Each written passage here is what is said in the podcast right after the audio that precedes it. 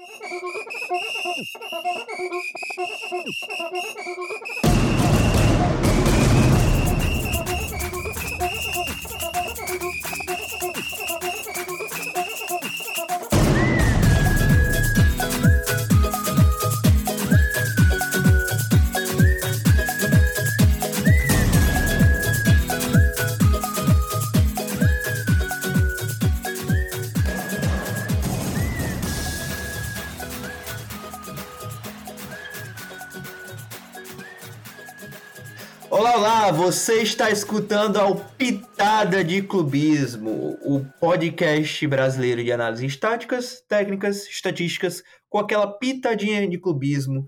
E como é bom, Guilherme Silva, começar um Pitada de Clubismo durante o Campeonato Brasileiro. Chegou! Ele chegou! O Brasileirão está aqui e vamos trazer os dados e o além dos dados dessa primeira rodada do Brasileirão e com uma prévia especial do, das equipes cariocas, que se deram muito bem nessa primeira rodada. Os quatro times da cidade do Rio de Janeiro terminaram a primeira rodada com vitórias no Brasileirão, dado que não, nunca aconteceu no, no Brasileirão de, de, pontos corridos, e a última vez que aconteceu foi nos anos 70, então estatística por si só bem interessante.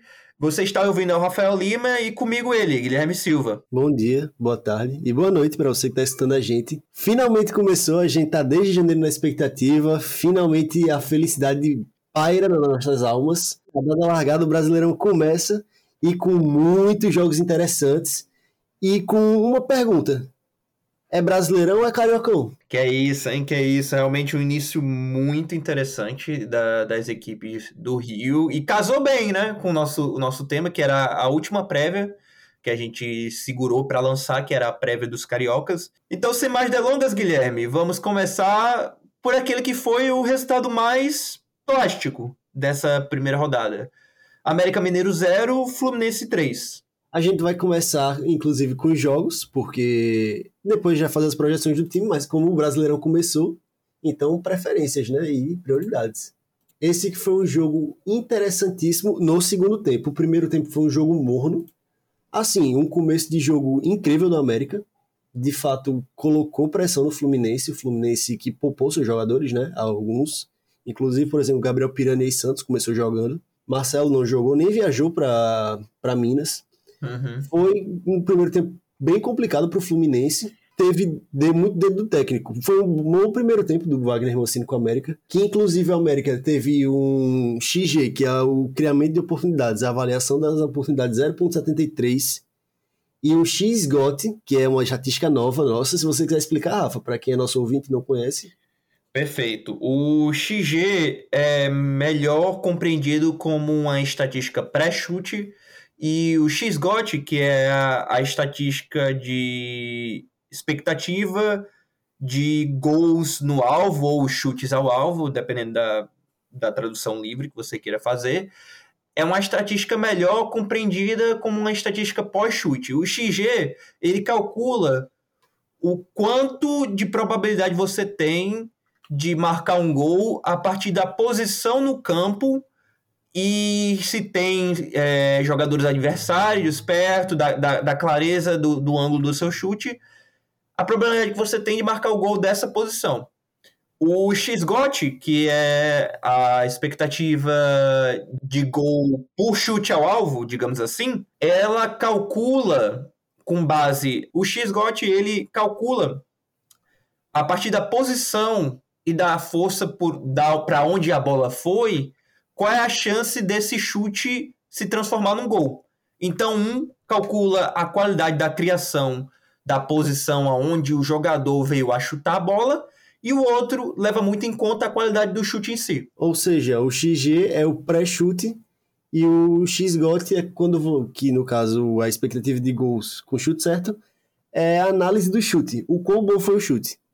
Perfeito. E o América Mineiro teve um XG de 0.73 e um uma qualidade de chute de 0,95 no primeiro tempo. E esse 0,95 foi construído em 10 minutos de jogo.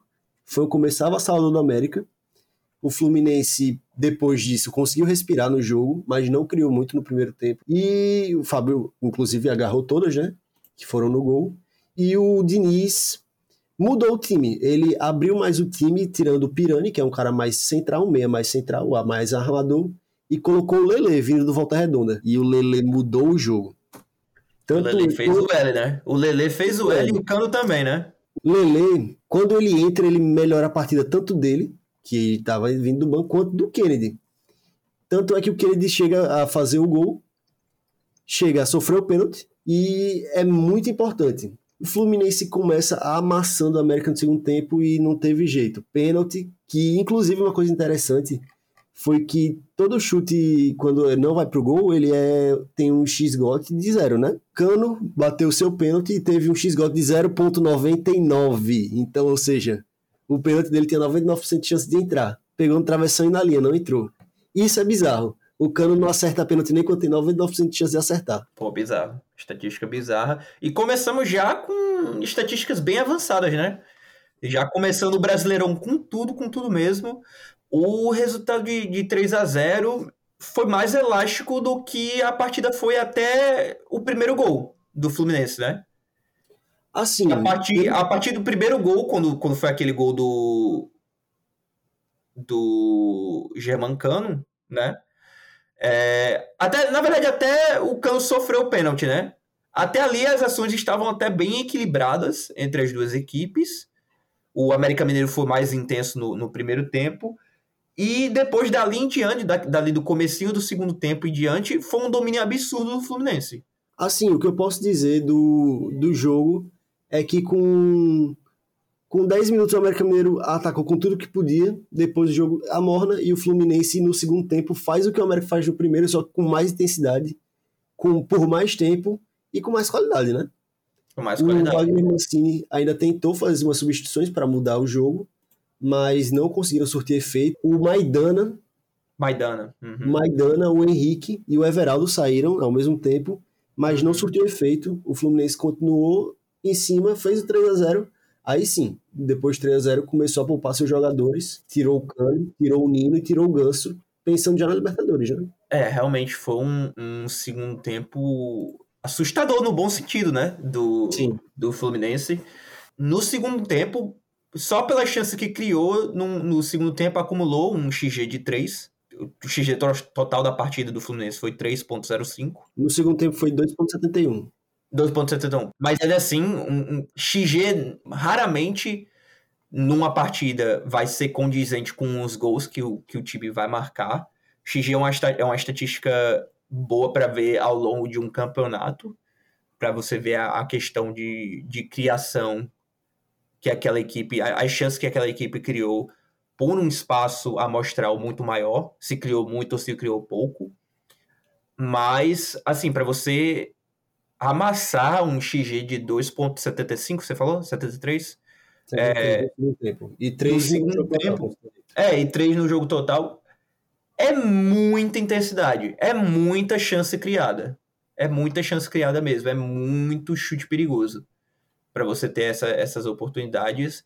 E o Fluminense passou o carro e não tomou conhecimento do, do América Mineiro na segunda etapa. No Independência, no Brasileirão como um todo, é muito difícil você ganhar fora de casa. E ainda mais na casa do América Mineiro, que é uma equipe muito sólida. É, beleza que a torcida não estava em peso no, no Independência, foi até uma das, das médias de público mais baixas dessa primeira rodada mas ainda assim foi um resultado bem expressivo. Deu cartão de visitas para como potencial candidato ao, ao, título, né? A equipe tricolor carioca. A última coisa que eu tenho para dizer desse jogo é que o jogo foi o que eu imaginei que seria no primeiro tempo, tanto é que no Cartola eu coloquei um cara do América Mineiro, porque o primeiro tempo foi o que eu imaginei que seria, que era o América indo para cima e talvez fazendo um gol no Fluminense. Só que no segundo tempo o Diniz botou. Foi uma entrada de um jogador e também o Google entrou no lugar do, do Samuel Xavier, do Alexander, do Alexander, na verdade, e o jogo descarrilhou pro América. Mas é isso aí, o Fluminense é esse time insano e bizarro que a gente tá vendo. É, só para fechar essa, essa parte, o Fluminense para mim tá na categoria de times hoje no, no Brasil que quando você tem a chance de matar eles na partida, você tem que matar. Para mim, o Palmeiras está nessa tá nessa prateleira. Foi o caso no jogo contra o Cuiabá. O Cuiabá teve a chance de, de empatar, de, de virar até, e não aproveitou as chances. E o Palmeiras foi, voltou na partida e, e acabou ganhando. Mesma situação com o Flamengo, pelo elenco que tem, pela qualidade que tem vindo do banco também. E eu acho que o Fluminense chega para ser esse terceiro time, que, pô, se você tem a chance de, de matar a partida, você tem que matar, porque senão eles vão voltar. E agora, passando para o nosso próximo jogo, temos um jogo que você, Rafa, dos Estados Unidos gritava e eu daqui de Natal escutava. Atlético Mineiro 1, Vasco 2. Pô, bizarro, um início avassalador do gigantesco da colina. É, eu que assisti desde o, desde o comecinho, mas se você perdeu os primeiros 15 minutos da partida, você perdeu dois gols consecutivos do Vasco. Negócio de papum. O Vasco começou muito mais ligado do que o Atlético Mineiro na partida, pressionando a, a, a saída de bolas, saindo em contra-ataques rápidos. Teve uh, o primeiro gol num belo chute do, do Gabriel Peck. Gabriel Peck que foi escalado por um total de zero pessoas no, no Cartola para esse jogo, mas foi o, o, maior pontuador do Cartola nessa primeira rodada. Coisas que acontecem com o Vasco. Um, chute, um belíssimo chute do Gabriel Peck, que por mim, eu acho que até ia no gol, ia ser gol do Gabriel Peck, mas o Andrei apareceu lá, o Andrei Santos apareceu lá só para conferir e ter certeza que a bola ia entrar. E assim, né? Como o Casemiro abriu uma aspa dele. Ah, Andrei, zero minutos na André, Andrei não tem nem cinco minutos na série A. de 4,40 gol. 4,40 gol. 4,40 gol. Bizarro. Bizarro, pô, bizarro. O moleque tem qualidade, é isso. E, e logo na sequência, aí sim veio o, o gol do, do Gabriel Peck num, num chutamento do, do Lucas Piton, um chute que mais virou um cruzamento. O Gabriel Peck apareceu livre no, na pequena área, muito por conta do trabalho do, do Pedro Raul, que teve uma partida ruim, tá? Mas muito por conta do trabalho do Pedro Raul, que puxou a, a marcação da zaga do, do Galo. E assim, com 10 minutos estava 2 a 0 Vasco e eu te garanto que nenhum vascaíno achou que dali para frente o Vasco ia meter o 3 a 0 Todo vascaíno que é vascaíno de verdade pensou, pô, agora fudeu, agora a gente vai ter que segurar isso aqui. Segurou e foi exatamente o que você falou, nem os próprios jogadores acreditavam que eles iam fazer um terceiro. Depois dos 20 minutos, aquela defesa do Everson. E quando chegaram, não conseguiram concretizar em finalização a chegada do Vasco, que eram pouquíssimas para não dizer nenhuma. E o time que se fechou lá atrás conseguiu defender muito bem o Atlético também muito por mérito do, do goleiro do Vasco, Léo Jardim, né? Léo Jardim que tem uma estatística bizarríssima, bizarríssima de ter defendido simplesmente um X-GOT de 2.60 de 2.69, 2.23 de 2.61 criado pelo Galo. Isso dos 30 minutos aos, até os 45 do segundo tempo, mais os acréscimos. É, a qualidade dos chutes, né, que, que vieram na direção do. Mas era um chute de 1,3 para esses 2,69 criados depois dos 30 minutos, porque até os 30 minutos o Galo não tinha criado. Não tinha criado absolutamente nada. nada. É, absolutamente nada. Mas. 45 foi o que o Galo conseguiu jogar o jogo inteiro, né? Uhum, perfeito. Agora, sabe o que aconteceu também? Perto da, da parte dos, dos 30 minutos do primeiro tempo? Expulsão do Maurício Barbieri por absolutamente nada. O Vasco abre o 2 a 0 O jogo tava. Não é que o Vasco tava dominando o jogo depois que abriu o 2 a 0 não. Mas assim, tava melhor na partida que, que o Atlético Mineiro. Mas assim, o Atlético Mineiro estava se encontrando na partida também. E o Rafael Klaus, que foi o árbitro da partida, começou a complicar o jogo do absoluto nada, pô. Tanto é que foi um lance que na transmissão você nem viu o Rafael Klaus dar o, dar o vermelho. Você vê depois no replay e o narrador, o comentarista falando, pô, o Rafael Klaus é, expulsou o Barbieri. E quando tu vê no replay, o Barbieri tá, sei lá, 7, 8 metros de distância do, do Klaus. Mas dali pra frente, o, o Vasco realmente se desestabilizou ofensivamente. Não, não criou basicamente mais nada. E dito isso, o Galo criou muito dos 30 aos 45. Isso foram muitas chances muito perigosas. muito perigosos e chances cara a cara com o goleiro, que foi aquela defesaça no chute do Saravia, né? Sim, é, aquela ali eu acho que foi a chance, assim, em termos de criação, essa e aquela bola do Paulinho que saiu cara a cara aos 34 do primeiro tempo ah, também. Aquela jogada ensaiada no escanteio que o Paulinho recebe e o Jardim defende também no reflexo. Essas duas jogadas, para mim, foram as duas mais perigosas do, do Atlético na partida todinha. De resto, o Atlético teve trouxe muita pressão e trouxe muito perigo para o gol do, do Léo Jardim com chutes de média e longa distância. E cruzamentos, né? Tanto é que, que tem uma boa chance. Teve aquela cabeçada do Gemerson e o gol do Lemos foi daqui nesse cruzamento que o Galo acabou quase me lembrou aquele Vitor Pereira contra o Independente Del Vale, que era muito cruzamento. Uns 70 cruzamentos do Flamengo, né? De 70 cruzamentos do Flamengo. Ah, claro, o Galo não chegou perto disso, mas estava me lembrando no segundo tempo, porque jogou absolutamente nada. É, um chute do Maurício Lemos, que foi na entrada da área, um chute de um XG de só .07, mas ele pega a bola na veia e a qualidade do chute foi uma qualidade de .48, ou seja, em 50% das chances, bem dizer, que você acerta um chute daquele que o Maurício Lemos acertou, você vai fazer o gol. Mas é bem como você estava falando mesmo, na verdade. É, o Atlético chegou muito dos 30 para frente no primeiro tempo e também na, na segunda etapa, mas foram muitas chances que não teve uma, uma criação muito elaborada.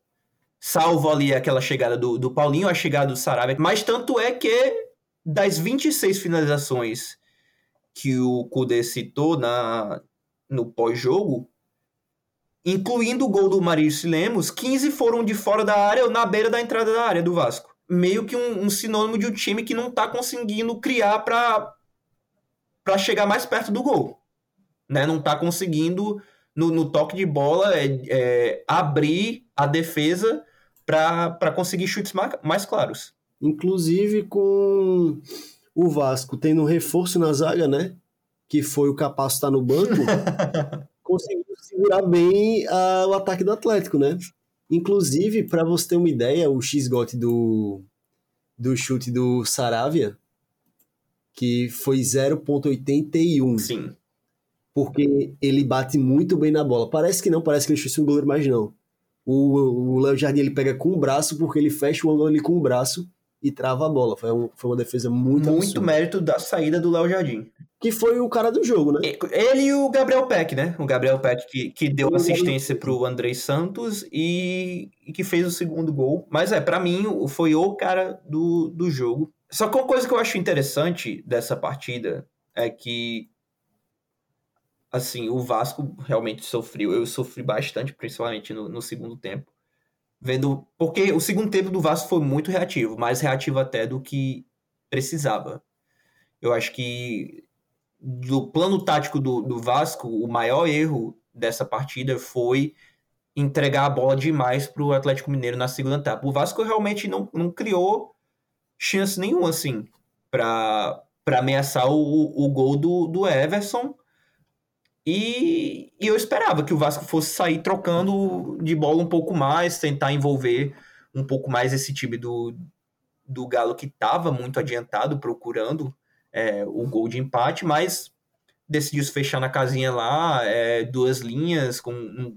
Mas o que é interessante é que o Atlético teve 20, 72% de posse de bola e 26 finalizações, das quais 10 foram no gol mas o Atlético, o Atlético Mineiro criou um, um XG total de 1.59 na partida. Contra um XG total do Vasco de 1.47 na partida. Ou seja, o, o, o Atlético Mineiro teve um volume de jogo absurdo e muito superior ao Vasco, 74% de posse de bola contra só 26 do Vasco. Mas assim, o Vasco criou poucas chances, muitas no começo da partida. As sete finalizações do Vasco foram no começo da partida. Mas foram chances que chegaram com perigo e duas bem claras. o Vasco não necessariamente brilhante, mas o volume de jogo do Atlético Mineiro não, não foi traduzido em chances avassaladoras, como foi, por exemplo, o volume de jogo do Fluminense no segundo tempo, que abriu 3 a 0 contra o América Mineiro. Acho que aí foi muito a diferença da partida. E dito isso tudo, você já imagina, pegando o índice Footstats, que é um índice talvez até melhor do que a nota SofaScore, quem foi o, o melhor jogador do campeonato na primeira rodada? Pô, se não foi o Gabriel Peck, eu tô maluco. Você tá maluco. Gabriel Peck ficou nem nos 50 primeiros. Que isso, pai? Léo Jardim? Léo Jardim foi o segundo colocado. O primeiro também é carioca, a gente vai falar mais sobre mais pra frente. Mas Léo Jardim se destacou muito, ficando em segundo. E o primeiro lugar ficou pro jogador do próximo que a gente vai falar agora, que é o time do Flamengo, com a vitória de 3 a 0 em cima do Coritiba. Um jogo onde o Flamengo, né, fez o que tinha que fazer desde o começo da temporada jogar com pressão alta e, pressão, e intimidar um time menor. É, fazer valer a sua qualidade contra uma equipe inferior jogando em casa, né? É isso. Sim. Foi, Fez a sua obrigação isso. e conseguiu abrir um 3 a 0 Mas você tem o chute do jogador que tem o maior índice footstats? Foi o. Ayrton Lucas, talvez? Foi um bom palpite. Mas o Ayrton Lucas, na verdade, ele tá perto do Gabriel Peck, só que um pouco abaixo. Foi o Léo Pereira. Léo Pereira. E aí você pergunta, o Léo Pereira, no jogo contra o Curitiba, o que é que o Léo, o que é que o Léo Pereira fez? Simplesmente o Léo Pereira teve números absurdos com quatro aliviadas de bola, dois chutes bloqueados, três interceptações, quatro desarmes, sete, quatro desarmes não, quatro divididas, sete duelos no chão, sete ganhos, mas ele também teve números de 72 passes certos, 75 sentados, tentados, uma precisão de 96% e nove bolas longas tentadas e oito acertadas.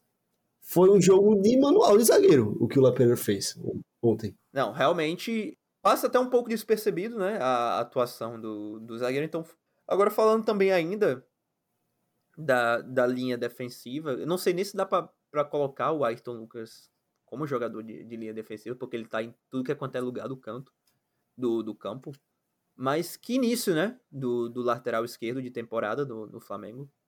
Que inclusive já atingiu sua maior temporada da artilheira da carreira, né? Nesse começo já, de ano. Já e na, na forma que tá, vai pintar na seleção brasileira, em breve. É questão de, ele, é questão de tempo. Ele e Caio Henrique estão pedindo passagem. Caio Henrique é um pouquinho mais de tempo, mas o Ayrton Lucas também pedindo muita passagem. Ajuda muito o fato dele jogar no Flamengo, né? Não vamos mentir.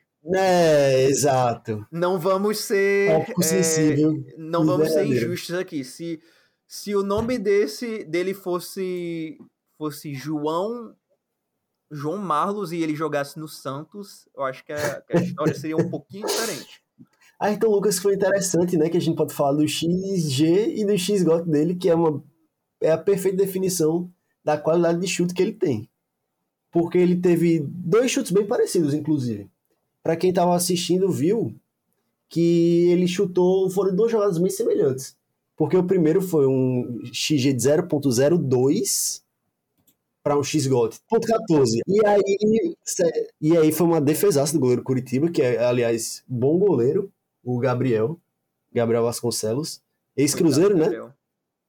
É, coitado. E ex-reserva do Naruma também. Bom lembrar que ele tava lá no Milan naquela época. Só que logo depois, quatro minutos depois, o Ayrton Lucas tenta um chute basicamente da mesma posição do campo. O mesmo XG, só que com um XG de 0.55. Porque todo mundo viu, né? Aquele chute dele, onde foi? A força que foi? É o famoso petardo, Guilherme. É o famoso petardo. Famoso petardo que o Ayrton Lucas meteu ali no ângulo do goleiro. É o tipo de chute que você não precisa nem de estatística para explicar. Foi um balaço. Foi um balaço no canto, no canto do goleiro, indefensável. E que abriu os trabalhos, né, pro Flamengo, meio que desbloqueou o jogo pro Flamengo e dali foi só foi só foi só atropelo. Tem uma estatística interessante, inclusive, que eu até comentei com você, né? Uhum. que o Flamengo, no primeiro tempo, basicamente não chutou dentro da área. Foi um problema muito sério do Flamengo, que o único chute que deu dentro. Beleza, que acertou uma bola na trave com o Matheus França, isso é um fato. Mas dentro da área. Ou seja, o Flamengo foi o primeiro tempo inteiro sem conseguir penetrar na defesa do Curitiba e só chutando fora da área. Só chutando de fora, só chutando de fora, isso mesmo. Foi, foi um negócio meio estranho de se ver, Uhum. mas a qualidade se fez valer. E aí a gente teve um segundo tempo mais. mais morno, né? Começou mais morno. Um segundo tempo bem mais morno, até que o Gerson consegue uma escapada pela direita e sofre o pênalti. Foi do, foi do Andrei. Foi do Andrei, ex-Vasco. Pois é, fez o pênalti que o Gabi bateu. Talvez tenha sido o pênalti dele com o maior X-GOT da carreira, 0.99. Ele bateu muito bem, foi quase uma cavadinha. Foi uma cavadinha com força, né? Uma cavadinha com É, força. é, foi, foi um- um, pênalti que eu nunca tinha visto alguém batendo desse jeito. Uma cavadinha com um pouquinho de força.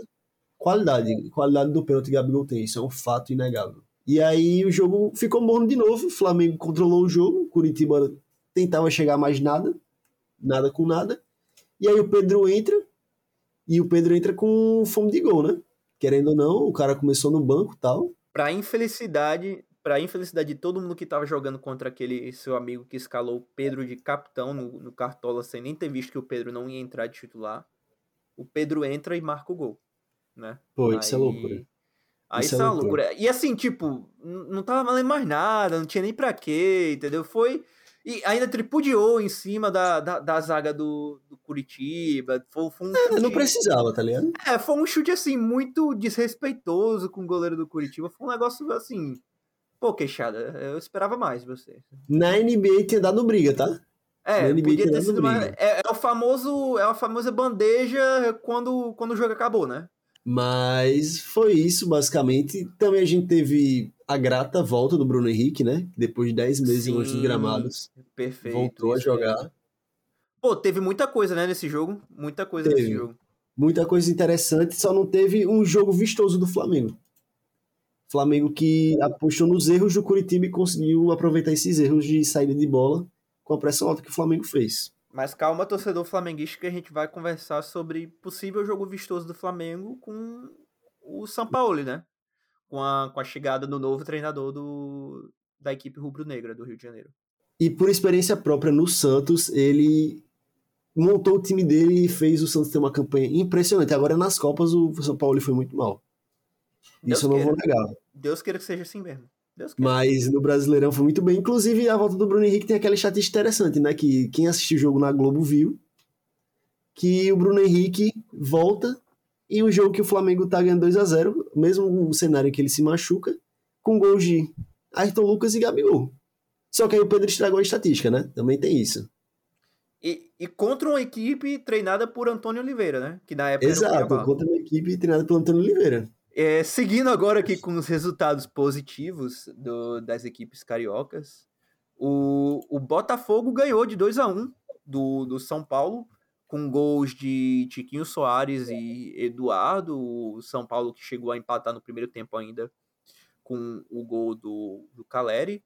O Botafogo que se não dominou as ações ofensivas, se não teve necessariamente um volume de jogo durante boa parte da partida, na verdade, teve pouco vo- volume de jogo, bem, bem até parecido com o que rolou com o jogo do Vasco, em que teve um, um começo muito bom, mas depois simplesmente não viu a cor da bola. Se não teve volume de jogo, foi mais oportunista que o São Paulo, com gols, um no comecinho do jogo, aos quatro minutos, um- uma bola parada do próprio Eduardo pro Tiquinho Soares, e naquele momento eu já tava puxando os cabelos porque eu tirei o, o Eduardo do meu time do Cartola. Estava para botar o Wellington Rato, que não fez nada na mesma partida. Aí é bizarro. Aí é foda. E depois, na, no segundo tempo, já no finalzinho, já lá nos 40 e pouco, gol do Eduardo, num, no levantamento do, do Victor Cuesta, dentro da, da área do, do São Paulo. O São Paulo que sofreu com, com cruzamentos né, na partida. Foi a, a principal arma do Botafogo contra o Tricolor Paulista. Mas só dando uma palhinha que a gente vai falar sobre o Botafogo, o que esse Eduardo mudou o patamar do Botafogo, na minha visão, é loucura. Sim. E o coach na temporada já tem seis assistências. Pega essa pra você. Zagueirão, é, zagueiro garçom, né? Zague- É o famoso zagueiro garçom. Zagueiro garçom. Esse trata bem a bola, não tem jeito. É bizarro. Mas agora sim, eu não sei para você realmente espaço amostral de um jogo, então não dá para tirar conclusões. Não, mas o do Eduardo eu digo no, todos que ele jogou. Tô falando do Eduardo não, eu acho o Eduardo muito bom jogador, tanto é que eu, eu pensava, pô, vou vou me consagrar com ele sozinho no Cartola, porque tem números muito interessantes o Eduardo nesse começo de, de temporada e, e, e pouca gente tá falando dele. Eu acho ele muito bom jogador Exato. e tá, e tá num, num, ótimo encaixe nessa equipe do, do, Botafogo. Eu ainda tô na dúvida com, essa, com esse Botafogo, e a gente vai falar bastante na prévia, se essa criação por bolas alçadas barra bolas paradas, se é um forte da equipe ou se tá mascarando certa falta de, de criação ofensiva. Não sei se é um ou outro ainda, não, não sei qual é o certo. Eu ia falar mais sobre, mas justificando meu comentário, é bom lembrar que eu botei o Botafogo como rebaixado, né? Então talvez mude o patamar um pouco para não rebaixado. Hum, no final da partida, o São Paulo, que criou um XG de 1.81 contra um XG do Botafogo de só 0.86. Então, assim, pelo volume de jogo e, pela, e pelas chances criadas, o São Paulo teve uma criação, teve jogadas de, de até mais perigo do que as do Botafogo, né? Só não conseguiu finalizar bem. E assim, o São Paulo foram 16 finalizações, 8 no gol, né? E, por exemplo, o próprio gol do, do Caleri foi um gol que quase não saía, mesmo tendo sido uma, uma bola muito bem trabalhada e, e assim, meio que o Caleri teve que botar para dentro de, de tão na cara do gol que ele tava, no final das contas. Mas o, o São Paulo conseguiu criar bastante dentro da área do, do, do Botafogo. Teve até um chute do Michel Araújo que, pô, ali eu pensei, pô, é o segundo gol do, do, do São, do Paulo. São Paulo. Vai sair o 2x1 e, e não rolou. Porque ele simplesmente isolou a bola. Bizarro. Caio Paulista também teve uma boa chance, eu não lembro de cabeça agora. Eu não peguei o X-Got anotado, mas foi uma grande uma chance. Foi acabou sendo só de 0.08, mas eu achei uma boa de uma chance do Caio Paulista honestamente. E foi uma bela defesa do Lucas Perry. Mas talvez ele também tenha me é enganado com Perry, tá? Talvez ele tenha me enganado também com a pose que ele fez. Mas que foi uma defesa plástica, foi. Ele foi uma defesa é... muito plástica. É aquele negócio do goleiro que. Sabe se valorizar, né? É o goleiro que se posiciona bem contra o goleiro que pula bem, né? É, exato, tem isso. Mas, assim, foi uma. Não foi uma vitória injusta do, do Botafogo como também não seria nada injusto ser empate ou até vitória do, do São Paulo. Eu acho que. Beleza, o que vale é os três pontos. Bom trabalho pro, pro Botafogo, mas por ser a equipe com o mando de campo, né? Por estar jogando em casa, eu esperava um pouco mais de volume de jogo do, do Botafogo. Vitória dá certa tranquilidade, dá compra um pouco mais de tempo pro Luiz Castro, que estava no com, com, boa pressão, né? Certa pressão não tava sendo muito pressionado, principalmente pela torcida do, do Botafogo. Tinha conversa de que se fosse mais dois revés aí, a administração do Botafogo ia querer mudar o treinador. E agora compra um pouco mais de tempo pro, e um pouco mais de, de paz, né? Pro Luiz Castro trabalhar. E se eu acertei minha projeção e o Botafogo brigar com, mesmo contra o rebaixamento pesado, são três pontos muito importantes muito importantes contra um time de São Paulo. Beleza, está nos seus melhores momentos, mas ganhar do São Paulo é é aquela conta que se você não for um time lá de cima, talvez você não bote três pontos. Realmente. Pois tá. Então agora a gente vai, propriamente dito, para as prévias. Lembrando que no finalzinho ainda do, do pod a gente vai comentar os outros resultados da primeira rodada. Não achem que aqui a gente está fazendo só uma primeira rodada rio-centrista, a gente vai passar realmente e fazer e tecer comentários sobre todos os jogos da rodada. Agora então, é, depois aqui da parada, indo para a prévia do próprio Botafogo, né? Continuando no tema. Hum? E começando então a nossa série de prévias dos cariocas, agora em si, vamos por ordem alfabética, em vez da ordem dos nossos resultados, como foi no, na primeira parte né, do podcast. Então vamos começar falando do Botafogo. E o Botafogo, Rafa, como é que vem para a temporada? Não, o Botafogo que tem como seu principal destaque. Ah, por sinal, outra eh, distinção que a gente vai fazer aqui é que a gente não vai dar essa lista de chegadas e saídas, porque fazia muito sentido em preparação pro Brasileirão, mas o Brasileiro tá rolando agora, mano. Não tem muito isso de ficar olhando o chegada que chegou lá em fevereiro, se os jogos estão acontecendo aqui agora, então a gente tá indo direto para destaques, preocupações, estilo de jogo, direto pro, pro bem bom da, da temporada, porque tá acontecendo agora já. Exatamente.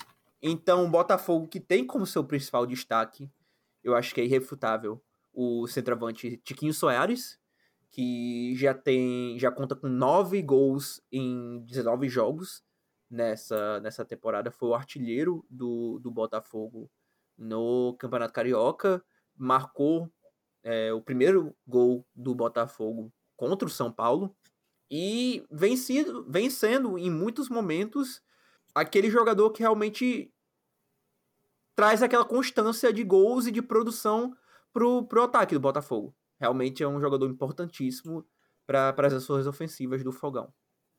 Eu concordo, inclusive muito, porque é o cara do Botafogo, é a cara desse Botafogo, é o Tiquinho. E também quem tá jogando muita bola é o Cuesta, né? O Cuesta é o zagueiro garçom. A gente já falou aqui no podcast, mas que loucura. O Cuesta tem seis assistências. Inclusive, deu uma assistência agora contra o São Paulo, no segundo gol, o gol do Eduardo, hum. que é outro destaque. E bela bola, tá? Ele acha o Eduardo. Ele acha o Eduardo livríssimo dentro da área do, do São Paulo para um, um cabeceio que fa... o Eduardo e o Victor Cuesta fizeram parecer extremamente fácil, o que não foi. E o outro destaque que a gente tem que dizer, não tem como dizer a volta do Eduardo, né, para o Botafogo, depois de um período grande de lesão, quase seis meses.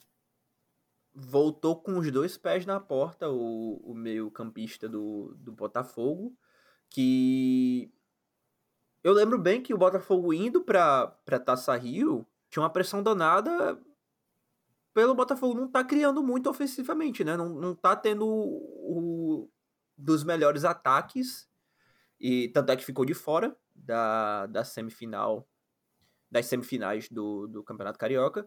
Mas o Eduardo que chegou já disputando a Taça Rio com o Botafogo, já disputou é, Sul-Americana e agora começou o, o, Brasileirão. E em sete jogos, seis gols e, e três assistências com um gol e uma assistência já na, na primeira rodada do, do Brasileirão. O Eduardo, que na temporada passada disputou 13 ou 14 jogos e só 14. teve três gols. É, 14, perfeito. E só teve três gols e uma assistência. Ou seja, na primeira rodada do, do Brasileirão já, já conseguiu 50% da produção dele de, em envolvimentos de gol que ele teve no Brasileirão no ano passado todinho. Pô, Rafa, ele ainda estreou num 7x1 contra o Brasiliense na Copa do Brasil. Ah, é o Brasiliense o que? O Botafogo empatou 1 com o Sergipe. Nem vem, nem começa. É, não, não 7x1 no Brasiliense quando ele estreia. Que estreia. Inclusive ainda não perdeu essa temporada, tá? Com o Botafogo. São seis vitórias agora contra o São Paulo, né? E dois uhum. empates contra a Megalhanes, na Sul-Americana, e contra a Portuguesa do RJ. Perfeito. Eduardo, muito bem na temporada. E eu posso dar um último destaque do fundo do meu coração? Vai o gramado do Newton Santos. Pô, que beleza, tá, viu? O gramado do Newton Santos. Pena que só foi agraciado por 10 mil torcedores, né? Mas muito diferente do gramado sintético, por exemplo, da Allianz, do Allianz Parque. Eu acho, achei bem mais bonito que o do Allianz, Allianz Parque. Ou do, do da Arena da Baixada, né? O da, pra ser sincero, eu nunca gostei do, do padrão que tem a grama sintética do, do Allianz Parque. É um padrão, assim, muito, muito único que assim, você bate o olho, você, você vê, ah, é a casa do Palmeiras. E isso eu acho que tem seus méritos, porque dá uma identidade pro estádio. Exato, o feio também se destaca, né? É, é. é, é muito isso. Bizarro. Mas é, mas é bem isso aí mesmo. Você, você não vai achar nenhuma arena na Europa com esse padrão de, de gramado sintético. Zero. Zero. É, por coincidência isso aí? Não. Mas realmente é um padrão de linhas bem, bem finas, né? Eu achei bem interessante mesmo. Ficou bonita a instalação do. E que, assim, recebeu elogios tanto da equipe do Botafogo quanto do, do time visitante do São Paulo. O, cara, o Caleri até comentou que a bola é, era muito mais fácil de mover, muito mais natural de mover do que, por exemplo, a Arena da Baixada e o Allianz Parque. Pô, elogio até do, dos jogadores rivais, eu vi esse termo de Caleri também. Uhum. Pô, muito massa, muito massa de verdade. Esse gramado ficou muito legal. Outro, outro destaque. Outro destaque que, eu, que é bom mencionar também é o Lucas Perry, né? Lucas Perry que, que chega muito sem nenhuma pretensão. Ele que chegou do, do São Paulo. O Lucas Perry começa esse ano como, como titular. E não só dá conta do recado, como se torna um dos principais jogadores do, do Botafogo nesse começo de ano. Inclusive sendo melhor que o goleiro do próprio São Paulo, né? O Rafael. É bizarro, né? É bizarro como o São Paulo não tem um jogador no elenco como o Lucas Perry pra assumir a titularidade do. Opa, pera, não tinha. Pô... Tinha, né? É foda. É vacilo. Só dando números rápidos da temporada do Botafogo, né? Que foram 12 vitórias, 4 empates, 4 derrotas. A gente já falou da estreia da Sul-Americana, 2 a 2 e a estreia da Copa, e a Copa do Brasil agora, que conseguiu uma vitória contra o Ipiranga né? na terceira fase e encaminhou bem a classificação para a próxima fase das uma oitavas. Uma vitória tranquila de, de 2 a 0 E estatística interessante, é, esse 2 a 0 do, do Botafogo contra o Ipiranga foi o primeiro jogo que o Botafogo não foi vazado desde o empate em 0 a 0 com a Portuguesa no primeiro jogo da Taça Rio. E isso se dá muito ao fato de como joga o Botafogo. A gente vai falar mais pra frente mas vocês vão entender o porquê o Botafogo leva tanto gol. Não, puxa agora, eu acho que até é uma, uma, uma transição boa. Como é que deixa, joga... né? É, como é que joga o, o Botafogo, Botafogo Numa formação inicial de um 4-2-3-1, né? No ataque, buscando sempre fazer o maior número possível de balanço ofensivo possível. Ou seja, o que, que o Botafogo faz? Ele atrai todos os jogadores do campo para um lado de, determinado do campo.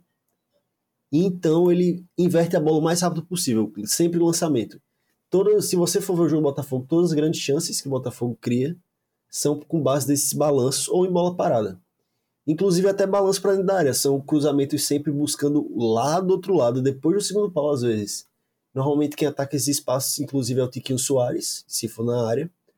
Ou se for fora da área, vai ser o Júnior Santos, que inclusive é muito bom nesse um contra um. Ele vai para cima, dribla e de fato cria muita oportunidade. Tem a opção do, Eduardo... do Vitor Sá também, que ficou de fora da, da última partida. É. Sim, e o Eduardo, quando ele chega, antes dele chegar, o Tiquinho Soares fazia meio que um falso 9, né? Que ele fazia essa bola e rodar de um lado para o outro, o mais rápido possível. Com o Eduardo, o, o Tiquinho vai ter mais liberdade para fazer esse facão, tanto é que na estreia do Eduardo, o Tiquinho faz três gols contra o Brasiliense. E o Eduardo vai dar essa qualidade para virar esse jogo, vai se deslocar para esses lados para receber essa bola e já dar uma ligação direta para outro lado para pegar em situações várias vezes de um contra um. Contra o São Paulo foi assim que, por exemplo, aquele lance que todo mundo viu, né, do do Júnior Santos, que ele saiu driblando meio time de São Paulo, aconteceu desse jeito, virado de jogo, ele chega driblando todo mundo, todo, chega driblando um contra um, passa, e vai costurando as águas de São Paulo depois disso. Acabou estando para fora, mas foi um belo de um lance criado. O problema é que o Botafogo gosta de pressionar em cima, certo?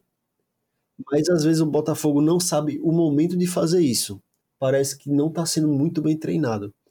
Por que eu digo isso? Porque às vezes o Botafogo está com a linha defensiva alta, mas os caras não estão pressionando a bola. E o que acontece? O zagueiro fica lá, tranquilão, toma um chá, relaxa, deita, olha para cima faz uma embaixadinha com a bola. E tendo todo esse espaço que eu falei, ele vai descolar uns lançamentos nas costas da defesa do Botafogo, que, querendo ou não, Vitor Costa não é o cara mais rápido do mundo. É isso então... que eu ia então comentar agora. O... A dupla de zaga do, do Botafogo é uma dupla de zaga bem lenta, né? Não é, da, não é da mais, das mais velozes. Só talvez o, o Segovia, né? Que, que destoa como um, nessa linha de zaga. E o Adrielson, que, que traz mais essa, essa velocidade, mas, mas de resto são jogadores lentos. O próprio Massal não é dos laterais mais rápidos. O Adrielson tra tá trazendo uma boa segurança pro Botafogo nesse começo de temporada, mas o Coisa defensivamente não vai conseguir acompanhar essas bolas nas costas, que é muito das vezes onde o Botafogo toma esses gols. Esses lançamentos são muito comuns, porque às vezes quando o time pressiona e recupera, beleza, consegue criar suas chances às vezes, e às vezes ele demora para subir pressionar. Essa demora de pressão, às vezes, dá essa liberdade toda para esses lançamentos e pega um time qualificado que tem uma bola longa muito boa, um passe. Um Palmeiras já vira com o Gustavo Gomes naquele espaço, Murilo conduzindo muito, tendo todo esse espaço do mundo, vai sofrer. É um time que vem sofrendo com essas bolas. Nossa, é assim, é um, um time que criou muito no ano passado. Eu lembro que aquela. aquele terço final, né? Terço, segunda metade do, do Brasileirão, o, o Botafogo do, do Luiz Castro é, foi um dos maiores destaques do, do Campeonato Brasileiro no segundo turno, chegando a, a ficar bem perto de pegar aquela vaga na pré-Libertadores, que acabou ficando com, com Fortaleza. Mas nesse. Até hoje, ainda não conseguiu voltar aquele ritmo, a voltar aquela.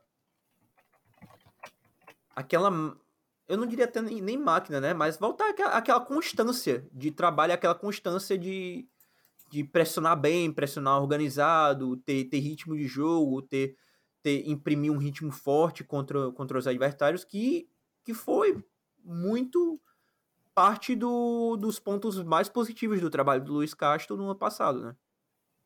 Tem melhorado, principalmente com a chegada do Eduardo, vem sim. melhorando esses sim, pontos, sim. inclusive defensivos também ter, consegue até ter um pouco mais da bola, né? Consegue até, é, pelo Eduardo, é, se organizar mais e, e, e, criar mais de forma mais coesa, que era um dos pontos, né? Que, que levou, por exemplo, a...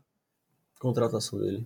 Assim, a minha, minha maior preocupação é a defesa do, do Botafogo. E a constância com que a defesa do Botafogo tem sido vazada nessa temporada. É, você deu as estatísticas no, no começo, você falou 13 jogos, né, que o Botafogo jogou? 20 jogos com 12 vitórias, 4 empates, 4 derrotas. Pô, perfeito, então. Foram 20 jogos que o Botafogo fez esse ano. E eu tava fazendo aqui uma conta aqui rápida. E desses 20 jogos, o Botafogo foi vazado em metade deles. 10 dos 20 jogos o, o Botafogo sofreu gols. E desses 20 jogos, começou os quatro primeiros da temporada não sofrendo gols. Que foi aquele começo de temporada muito bom do Botafogo, fez 4 a 0 contra o Boa Vista, ganhou do Fluminense, mas dos últimos, então assim, dos últimos 16 jogos que o Botafogo jogou, foi vazado em 10. É um, é uma estatística meio alarmante para a defesa do, do Fogão. Que é um time que acabei não dando nos destaques, mas que vem compensando muitas vezes em bola parada, né? Em jogada aérea também.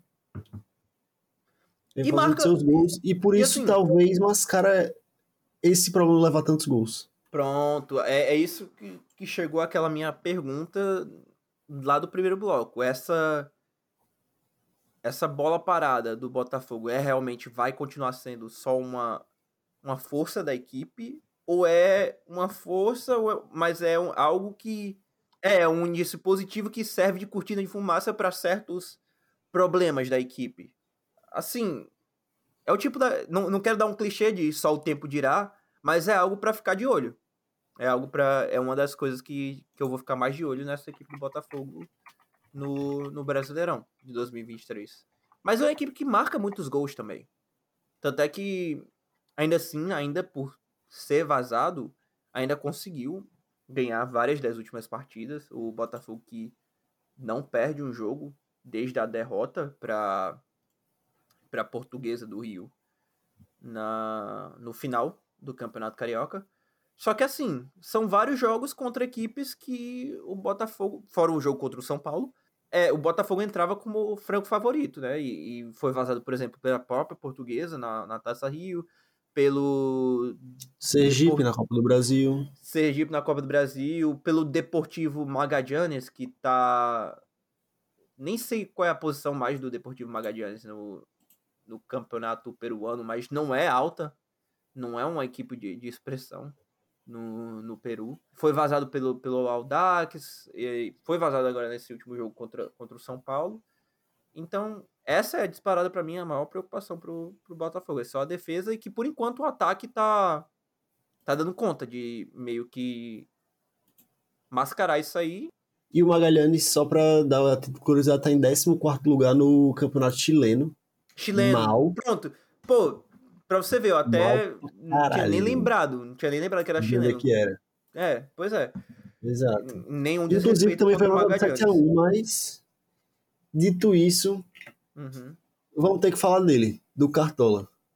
E teu jogador do Botafogo, qual é? Era, era o Eduardo, só que eu fui burro e tirei e coloquei o Wellington Rato, né? E foi a, a minha pior decisão para esse começo de cartola.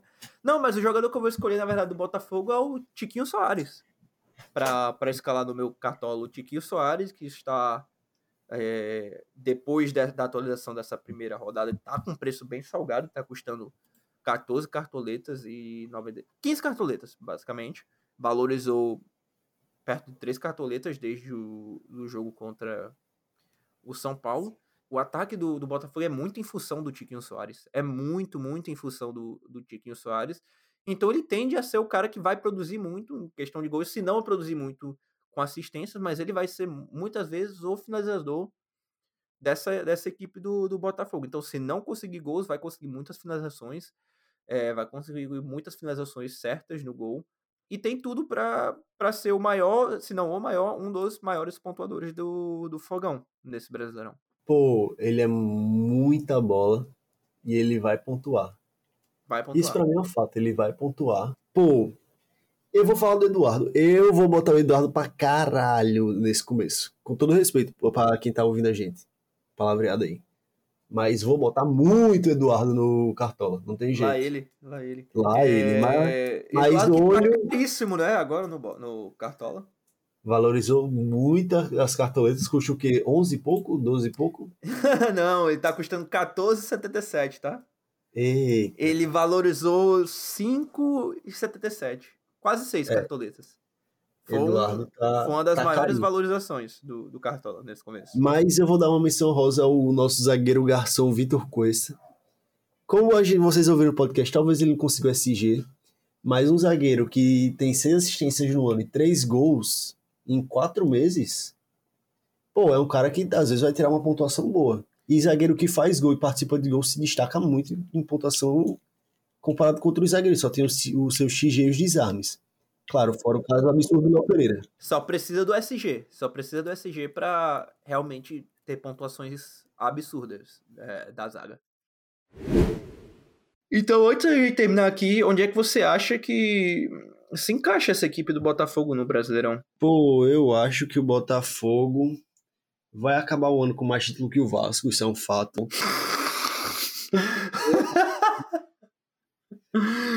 ai, ai. Ei, respeite a Taça Rio, tá? Mas falando sério, pô, na moral, que a briga do rebaixamento esse ano vai ser boa, porque eu vejo na minha cabeça que do 12 segundo, do 13 terceiro pra baixo vai brigar contra o rebaixamento.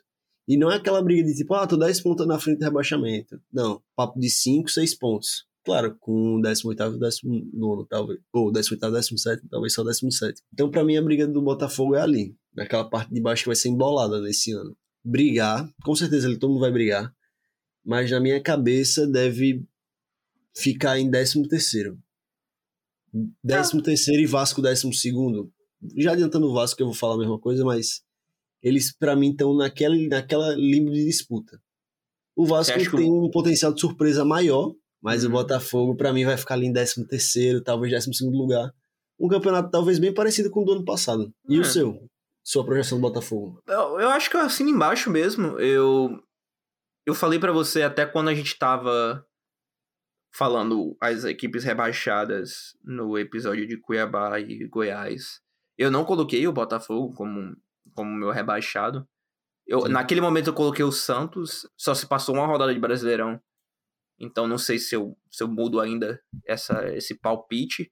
Mas eu, eu acho que o Botafogo fica naquela parte de baixo, página de baixo da tabela, né? Na, na segunda parte da tabela. Mas eu acho que ali também, é 13 terceiro, 14 quarto, 12 segundo talvez. Se pegar um décimo lugar pra cima é um ano muito bom pro Botafogo. É um ano muito bom. E eu acho, eu, e assim, eu concordo com você até um pouquinho, que eu acho que o Vasco hoje tá um passinho à frente do, do Botafogo, mas não é tanta coisa assim, não. não vai necessariamente. Se o Vasco terminar na frente do Botafogo, eu acho que é o resultado agora mais provável, um pouquinho.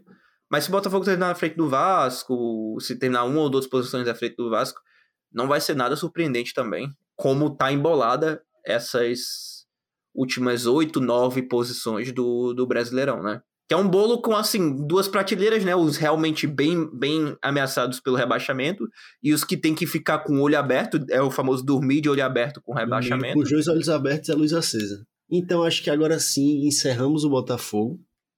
Falamos bem do Botafogo e isso que a gente poupou tempo com contratação e uhum. tal, que nem a gente fazia antes.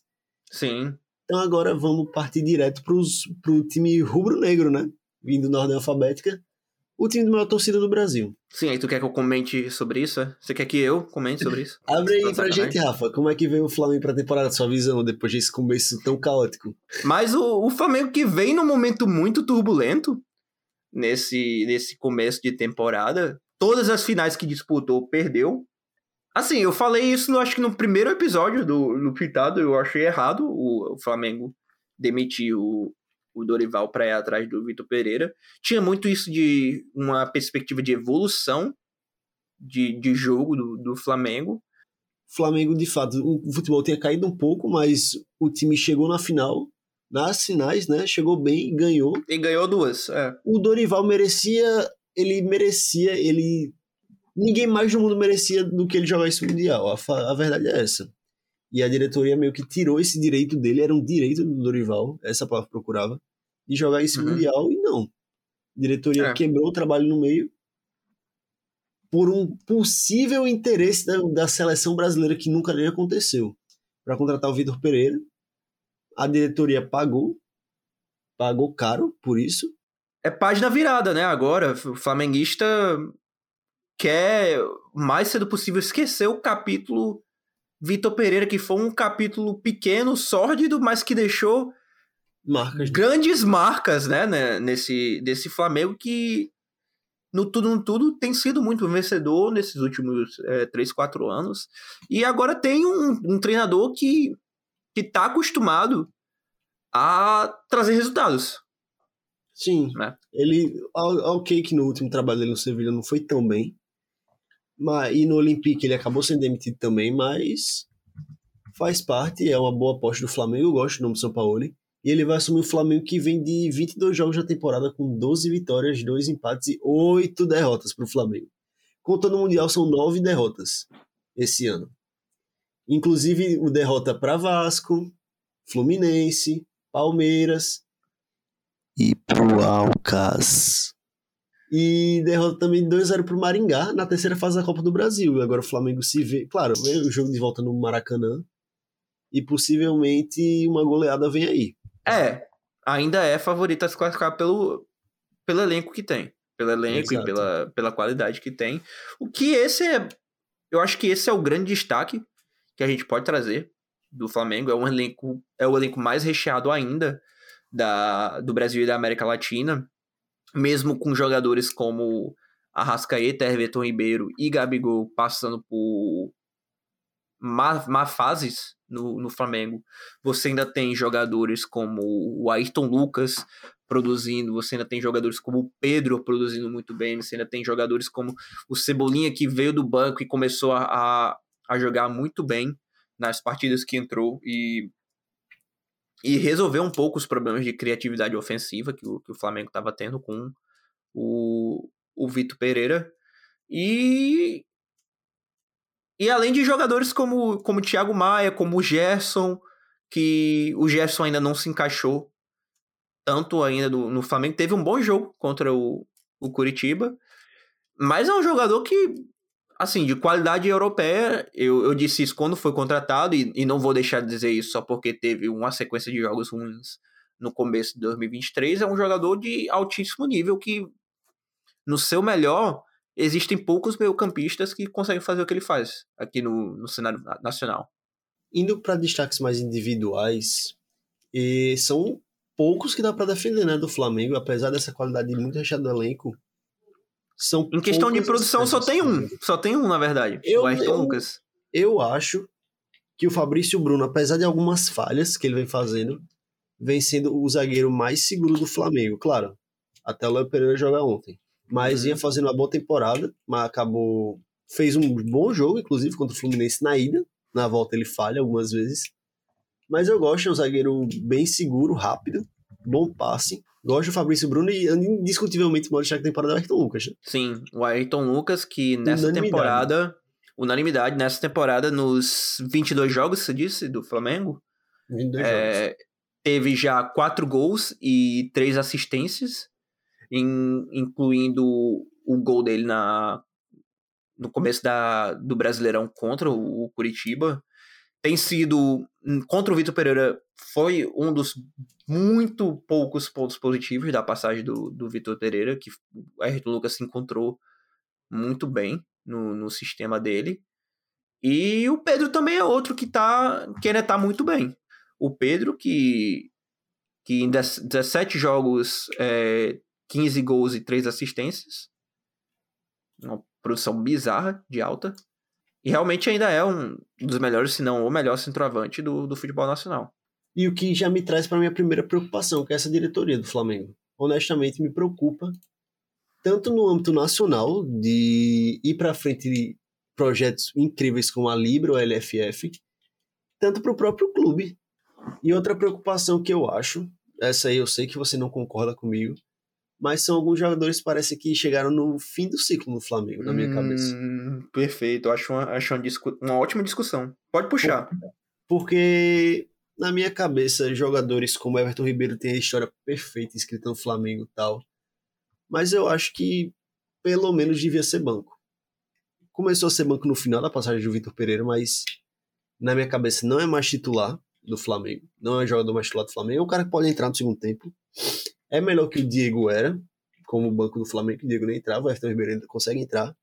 Mas contra o Curitiba ele errou vários lances fáceis, sabe? Parece ter chegado o momento dele, de sair ou então de ficar banco e se aposentar no Flamengo daqui uns dois anos.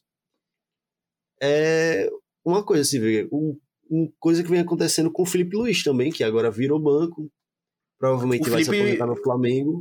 E virar Felipe Luiz, eu concordo, já, já passou o tempo dele mesmo. O Felipe Luiz. Davi Luiz, o, da, o Davi Luiz também.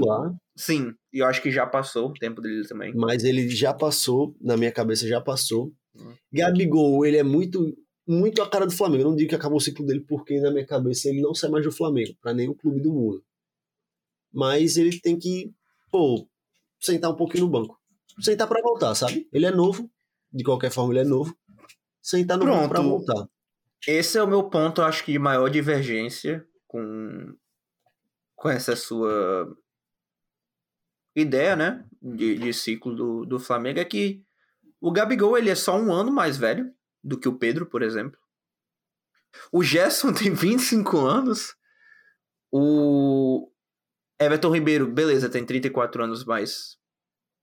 Pô, 34 anos no futebol brasileiro não é das idades mais velhas, ainda mais para um jogador que se cuida e da qualidade técnica do, do Everton Ribeiro. Ele talvez, assim, você consiga me convencer que acabou o ciclo dele no, no Flamengo, mas eu sei de várias equipes no, no futebol brasileiro que contratariam o Everton Ribeiro, tirariam o Everton Ribeiro do Flamengo tranquilamente. O acabar o ciclo que eu tento citar é, é por exemplo, acabar o ciclo como titular indiscutível, como titular do time, como um dos caras principais do time que faz o time jogar. Esse é o caso que encaixa, por exemplo, o Everton Ribeiro. E momentaneamente, claro, Gabigol e Gerson, que são muito novos. Então, momentaneamente, uns dois, três jogos, eles voltam, vão entrando, vão reparando confiança, e aí voltam a dar a volta por cima. Porque não adianta jogar com um cara sem confiança. Mas eu acho que é muito, é muito nessa pegada de que é um ciclo que começou com os caras muito novos e que, para se inovar, precisa de mudanças tanto técnicas quanto às margens da equipe do Flamengo, mas não vejo necessariamente que precisa tirar é, Everton Ribeiro, Gabigol e afins, né? É, é uma discussão para que não vai acabar agora. E são opiniões válidas, né? Querendo ou não, são opiniões bem válidas de pontos de vista diferentes. Mas beleza, mas agora assim, como é que joga o como é que vai jogar, digamos assim, né? Que até agora não jogou nenhum jogo. É, como é que vai jogar? O, o Flamengo de, de São Paulo. O Sampaoli, ele gosta de fazer um jogo de posição muito forte, buscando sempre ter superioridade numérica em todas as áreas possíveis. Seja seja na área de meio de campo, de meio, meio de campo que eu digo entre a defesa e o ataque do Flamengo, seja na área de ataque, seja na área de defesa. Como ele faz isso com o jogo de aproximação. A zona do campo ele sempre vai desejar avançar e sempre vai usar os pontas bem abertos. Como ele deu uma entrevista na segunda-feira, hoje, ele falou que pretende jogar no ou 3-2-5 ou 3-1-6, dependendo de como ele, com quem ele for jogar. Isso. E é basicamente o que o São Paulo gosta de fazer. Esse atacando, né? Frente, isso é atacando, no caso. Isso atacando. Formação uhum. atacando. Defendendo, ele varia muito. Muito. Mas o que ele gosta de fazer é fazer esse jogo com os alas. Então, mas esses, esses alas são os pontas, né? Os laterais, ele gosta de laterais um pouco diferente do que é o Ayrton Lucas, por exemplo. Ele gosta de laterais que vão mais para o meio, construir jogo, tem o passe qualificado, vão ajudar na saída. Por exemplo, um Felipe Luiz da vida, por exemplo. É o melhor exemplo que a gente tem aqui no futebol brasileiro, pelo menos até o ano passado, o Felipe Luiz. Que é um cara com passe muito qualificado. Não estou dizendo que ele vai ser titular, óbvio que não. Mas eu acho, é até, eu acho até interessante esse seu comentário, porque por ele jogar muito com alas, é, um sistema de três zagueiros, com dando mais liberdade ofensiva para os laterais barra alas, né? Que são jogadores que dão essa essa horizontalidade. Não com três zagueiros, tá? O São Paulo joga. Normalmente ele gosta de um 4-3-3. Hum, interessante, interessante. Ele gosta de 4-3-3 mais uma saída com três jogadores. Hum. Normalmente um lateral que fica e outro lateral que vai para o meio. Perfeito. Mas com o Ayrton Lucas, ele deve mudar isso, deve fazer liberar o Ayrton Lucas e talvez trazer um dos pontas para viajar no meio. E aí é que tá, o Everton Ribeiro pode ter uma sobrevida com o Sampaoli. Por que eu digo isso? Porque um cara como o Everton Ribeiro é um cara que o Sampaoli gosta de escalar como segundo volante. Então talvez o Everton Ribeiro ganhe uma vaga muito importante ali, com a qualidade de passe que ele tem, né? É um e o Gerson? já jogou, inclusive, né? E o Gerson? O Gerson. É interessante você perguntar, porque o melhor, o melhor momento de Gerson no Olympique foi com quem, como treinador? Com o próprio Sampaoli, exatamente. Jogando de meia-direita. Um meia-direita que não era um ponta extremo, era um cara que vinha mais para o meio e que abria espaço para o ala. Ele tem essas mudanças de acordo com ele que ele se, que ele se propõe a treinar. Então, vai ser interessante porque ele tem muita peça e tem uma estatística interessante, né, de São Paulo, e você sabe. Não sei se você sabe, na real. São Paulo, em 2019, ele treinou o Santos, certo? Certo, perfeito. O ano inteiro. Sabe quantas vezes ele repetiu a escalação? Zero? Zero vezes o ano inteiro. Eu lembro, eu lembro, isso ele aí. não repetiu até o final do Brasileirão. Ele, na verdade, na penúltima rodada ele repetiu. Uma das escalações que foi em maio ou junho. Mas não foi... repetiu em jogos seguidos, né? Não, não, nunca chegou nem perto. Mentira, já chegou perto e repetiu nove jogadores. Quatro vezes. Isso é o perto que ele chegou. Muito porque ele demorou a achar o time ideal e ele sempre vai fazer um jogo, vai mudar de acordo com o adversário. É muito interessante de ver isso do São Paulo. É, ele se adapta, né? É um cara que se adapta. Mas sempre com estilo de jogo de posição e sempre tentando com posse de bola. Perde, pressiona. É, com muita posse de bola, né? Ele vai sempre estar tá buscando a posse de bola.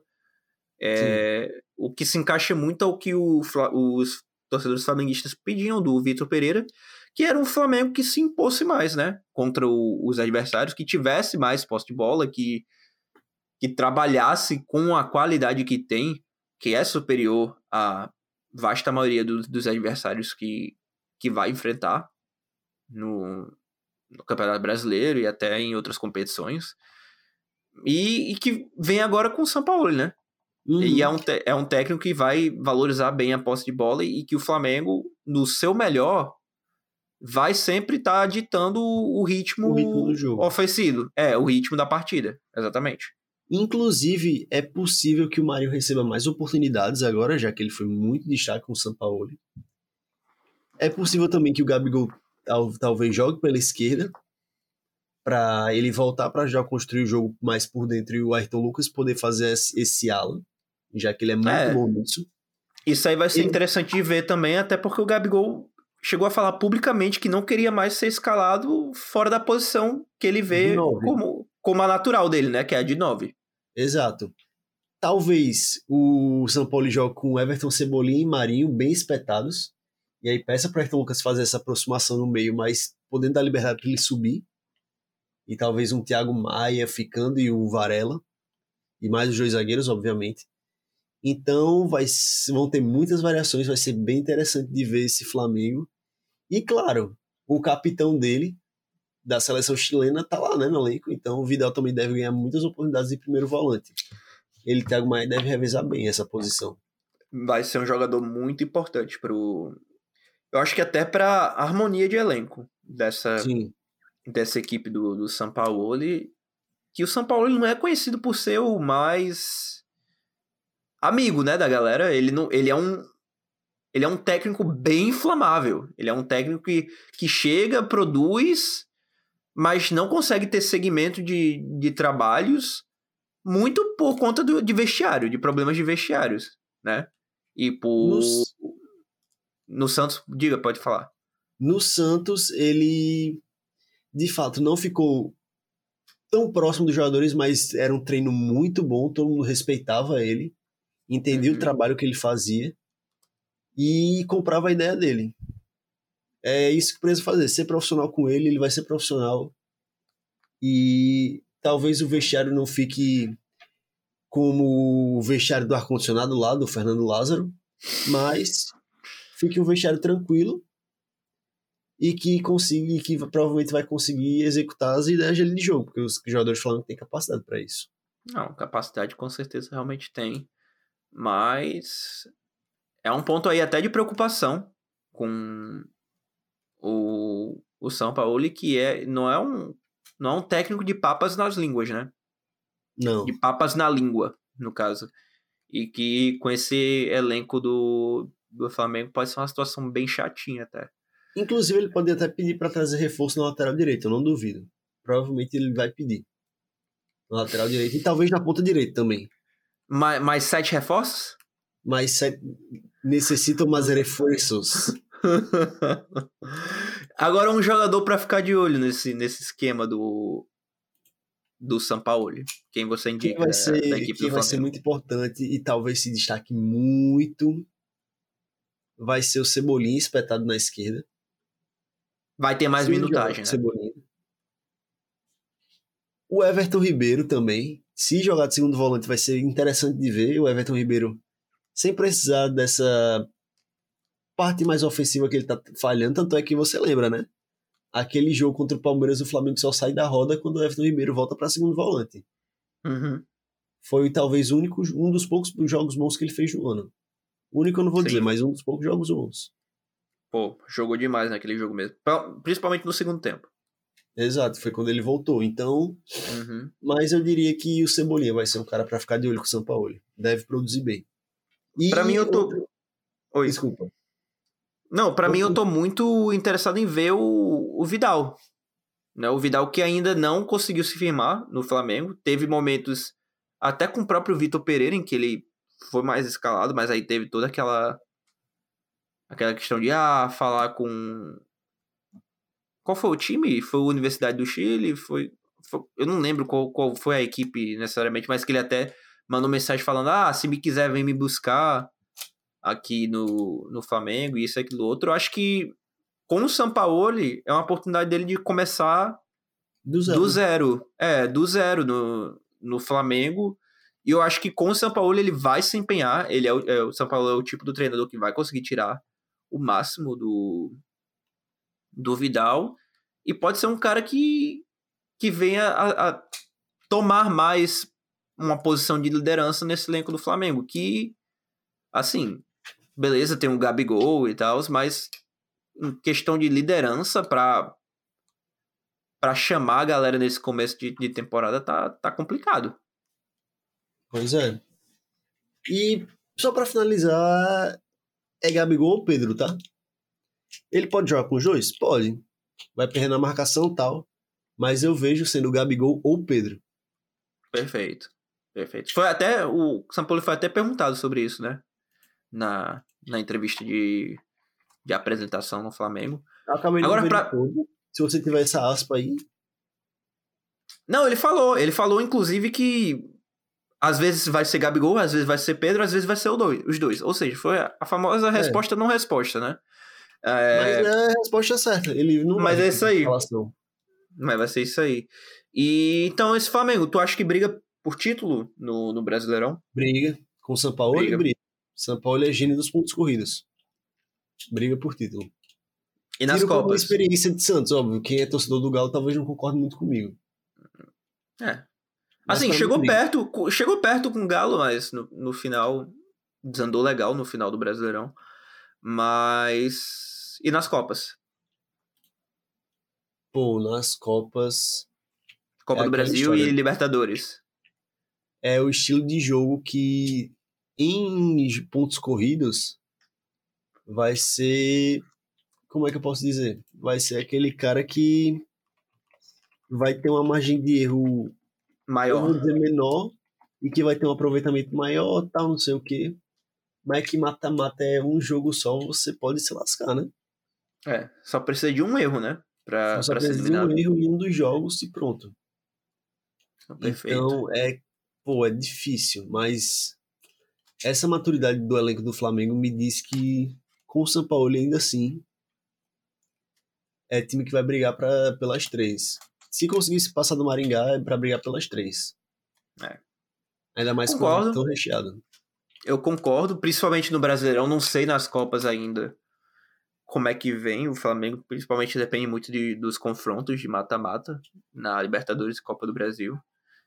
Mas no Brasileirão é um, eu acho, é um, uma das de quatro equipes que, que estão capacitadas a, a ganharem o Brasileirão. Eu acho que todas as outras equipes é, chegam muito naquela parte de ah, pegar uma vaga direta na Libertadores, mas não tem elenco ou, ou futebol ou ou mesmo poderio ofensivo e e regularidade para para estar pontuando 38 rodadas, como como tem o Palmeiras, como tem o Flamengo, como a gente acha que tem o Fluminense e muito pela qualidade do elenco, o Atlético Mineiro, né?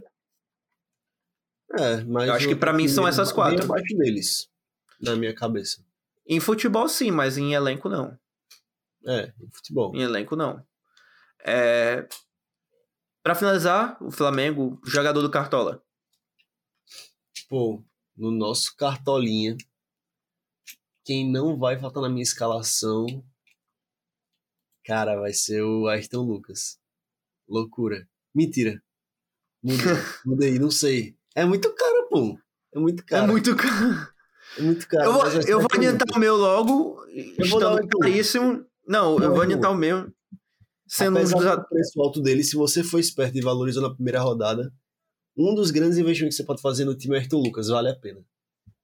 Provavelmente o melhor lateral ofensivo que tá jogando no Brasil hoje, depois do Marcelo. Então, olho no Ayrton Lucas. O negócio é que ele é muito caro para um lateral, né? É, ele Pra é... lateral, um preço caríssimo. Eu vou, eu vou ter que ir de Pedro. Vou ter que ir de Pedro, porque a gente deu a estatística lá no começo da, da parte do, do, Flamengo, do da prévia do, do Flamengo. São 17 jogos na temporada, 15 gols e 3 assistências. É, eu tinha esquecido da, dos quatro gols que ele fez no, no Mundial de Clubes. Pois é, é- foi o cara do Mundial. É, ele foi. Não, o cara do Mundial foi, foi da equipe que ganhou o Mundial, né? Vamos o cara ser do sinceros. Mundial na equipe do Flamengo. É, perfeito. É, mas realmente ele é, assim, garantia de gol. E tá entre os jogadores mais caros do Cartola, com valendo, é, custando 17,42 cartoletas. Mesmo com o gol contra o Curitiba, ele desvalorizou uma cartoleta e meia. Ou seja, ainda dá para você escalar ele agora, enquanto ainda não engrenar. Mas quando ele chegar naquele equilíbrio, naquele balanço de, de começar a fazer gols no Brasileirão regularmente, ele vai estar facilmente custando aí perto do- das suas 20 cartoletas. Então, é um jogador para você começar a comprar nesse começo do brasileiro do Cartola já. É, o Pedro, de fato, é, é ele e o Ayrton Lucas. São os caras que vão produzir ofensivamente demais nesse time do Flamengo. Demais. Perfeito. Então, com isso, a gente cobriu bem até o Flamengo. Não que o Flamengo precise, precise de cobertura de mídia, tem, tem bastante. Mas a gente destrinchou os números e os além dos números do rubro-negro carioca. Inclusive porque muito desse episódio, dessa, dessa parte já ter ficado maior, é o estilo de jogo novo, né, de São Paulo, que vem do zero Sim. e não vai estar bem definido, com muitas incertezas. Perfeito. Mas Muito é espaço, isso. né, para para especulação. Ah, São muitas perfeito, variações, então. vai ser legal, vai ser legal. Isso vai ser legal. Com mesmo. certeza. E seguindo a nossa prévia dos cariocas, vamos agora falar do Fluminense, a equipe tricolor do, do Rio de Janeiro, que é o atual campeão do Campeonato Carioca, vencendo o Flamengo na final de virada com aquele chocolate homérico de 4 a 1 E quais são as suas expectativas para o Fluminense para esse ano de 2023, Guilherme? Pô, minhas expectativas são bizarramente boas para o Fluminense. Há muito tempo que eu não vi um Fluminense. Muito tempo que eu digo, papo de 10 anos. A última vez aquele brasileiro em 2012. Todo mundo lembra que foi, o Fluminense foi campeão. O Fluminense chegava tão favorito para ser campeão de novo. Estilo de jogo que funciona deram tempo para o Diniz trabalhar. Elenco muito recheado, que manteve a base ano passado e trouxe contratações muito pontuais.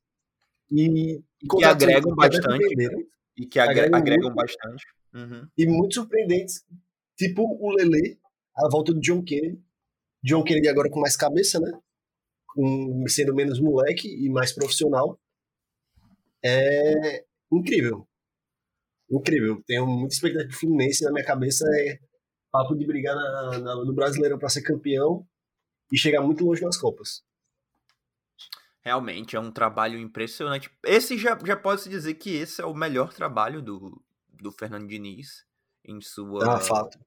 Yeah, em sua carreira, que, que não é das mais longas, mas já, já tem certa rodagem. É, passando por Atlético Paranaense, pelo menos na, na Série A, né? Passando por Atlético Paranaense, São Paulo é, e duas vezes pelo Fluminense, agora na segunda. E pelo passagem. Santos também. Sim, e pelo Vasco também, né? Mas. Enfim. é foda. Enfim, eh, Santos e Vasco a gente nem conta, na real. Não, é, exato. Complicado. Mas, é, não, é o melhor, melhor trabalho do, do Fernando Diniz que propõe um futebol muito aposicional comparado com, com o resto dos times no Brasil, né? Não, você não vê nenhum outro time é, no futebol brasileiro é, com as mesmas metodologias e as mesmas, os mesmos princípios de, de estilo de jogo que o Fluminense do Fernando Diniz tem atualmente. E assim, inclusive, a gente fala. Opa. Inclusive, isso foi o que eu tava falando com você no off, que me deixa extremamente com os olhos brilhando de ver o Fluminense. Que parece que eu tô vendo. Eu fiz off aqui, eu fiz futsal minha vida toda, né? Então uhum. parece, parece que eu tô vendo jogo de futsal, movimentação o tempo todo, os caras não ficam fixos no campo. Se você pega o mapa de calor do meio para frente do Fluminense, eles estão muito distribuídos pelo campo, não tem quase nenhum com uma área vermelha de, de zona. É o mapa todo saplicado. É, é Exato. É, todo mundo cobre uma parte do campo, porque todo mundo se movimenta em toda a parte do campo. É meia direita vindo na esquerda ajudar a construir, ponta esquerda fazendo facão pelo meio. Isso é, é bizarro. Fluminense é bizarro nesse jogo. Sim, realmente. E assim, quando a gente fala que o, o estilo de jogo do, do Fluminense é aposicional, não é aposicional no sentido literal da palavra, mas na verdade é que é um jogo por movimentação em função da posição da bola no campo. A bola, em vez de áreas geográficas do campo, é que é a referência de, de construção e de posicionamento dos jogadores do, do Fernando Diniz, especialmente no ataque. E você vê muito isso, você a gente pôde ver muito isso no jogo contra o, contra o América Mineiro, a, o 4 a 1 que o Fluminense aplicou em cima do Flamengo também foi um belo exemplo disso. E, são, e você vê, a, às vezes, até movimentações, posicionamentos que, em teoria, não parecem naturais, que é como ter um cara como o Samuel Xavier bem lá na frente, com áreas aqui atrás recuado, ou, ou você daqui a pouco quando você vê, você tá com, com o Marcelo lá no bem avançado na, na entrada da área, como foi no jogo contra o Flamengo, mas tudo o faz. O próprio Marcelo que fez um gol né, vindo da ponta direita contra o Flamengo, driblando e dando um chute. Isso. Puxando meio, vindo da ponta direita, lateral esquerdo. Exatamente, mas é um jogo em que o Diniz demanda muito que seus jogadores estejam sempre bem espaçados e bem posicionados como um bloco de construção em volta da bola. Então acontece muito isso. O Fluminense que joga, é, vem jogando num 4-2-3-1 ou num 4-2-2-2 é, nessa temporada de 2023, mas a posição tática inicial dos jogadores no começo da partida não é necessariamente o mais importante para você se apegar e se frisar no análise do, do jogo do Fluminense, mas sim como, por exemplo, eles fazem a questão de sobrecarregar um lado do campo e tendo sempre aquele jogador oposto para você fazer uma inversão rápida. O Fluminense faz isso com muita maestria, com, com sobrecargas e tendo jogadores que, sabendo já a sua posição certa em relação à bola, sabem também conseguir prever um pouco mais é, a posição de, dos seus companheiros no, no ataque. Parece até um negócio meio caótico, meio futebol de rua, mas tem uma ciência e tem todo um, um, um trabalho, toda uma, uma esquematização por trás disso também. É o tipo de time que vai bagunçar o adversário com essas movimentações e a defesa normalmente vai ficar perdida com essa tanta movimentação. É, tanta superioridade numérica em volta da bola é, é incrível. Esse Fluminense é incrível e tudo isso é facilitado pelo Ganso, né? O Ganso é um dos maiores facilitadores desse tipo de jogo aqui pro Fluminense. São passes de letra, passes pro lado, passes para frente, passes quando ele tá de costas, até mesmo nos corta-luzes. O Ganso normalmente consegue fazer a bola aí para um canto que num espaço vazio para o seu companheiro de time. É, o Ganso, o, o John Arias também é um, um exímio passador, além de finalizador que não recebe tanto crédito quanto, quanto, quanto deveria. É, jogadores como Samuel Xavier também, que se encaixaram muito bem nesse, nesse sistema do, do Diniz, o próprio ressurgimento do, do Alexander, e, é, e é claro, o Marcelo dispensa qualquer comentário, né? Ele é um craque gênio da bola que, que traz qualidade para qualquer equipe que, que ele se encaixe.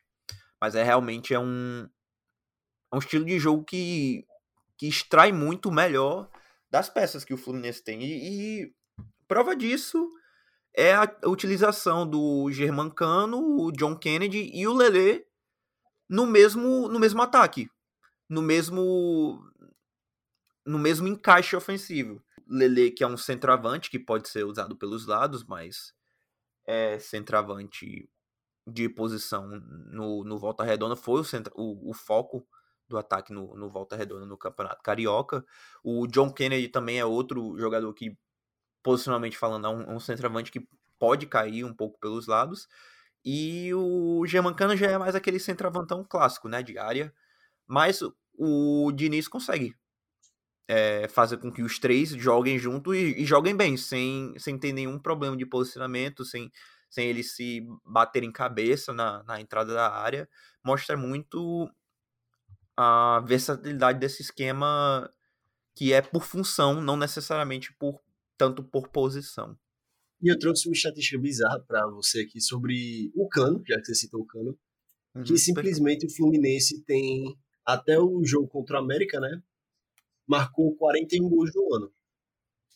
German Cano tem basicamente 50% desses gols. 19 gols feitos em 41 do Fluminense um dos melhores ataques do Brasil, com em todas as divisões, e o Cano, o artilheiro do Brasil, né, né, até agora. É, é, sinceramente, é algo sensacional de se ver o quão o Cano está sendo potencializado esse ano.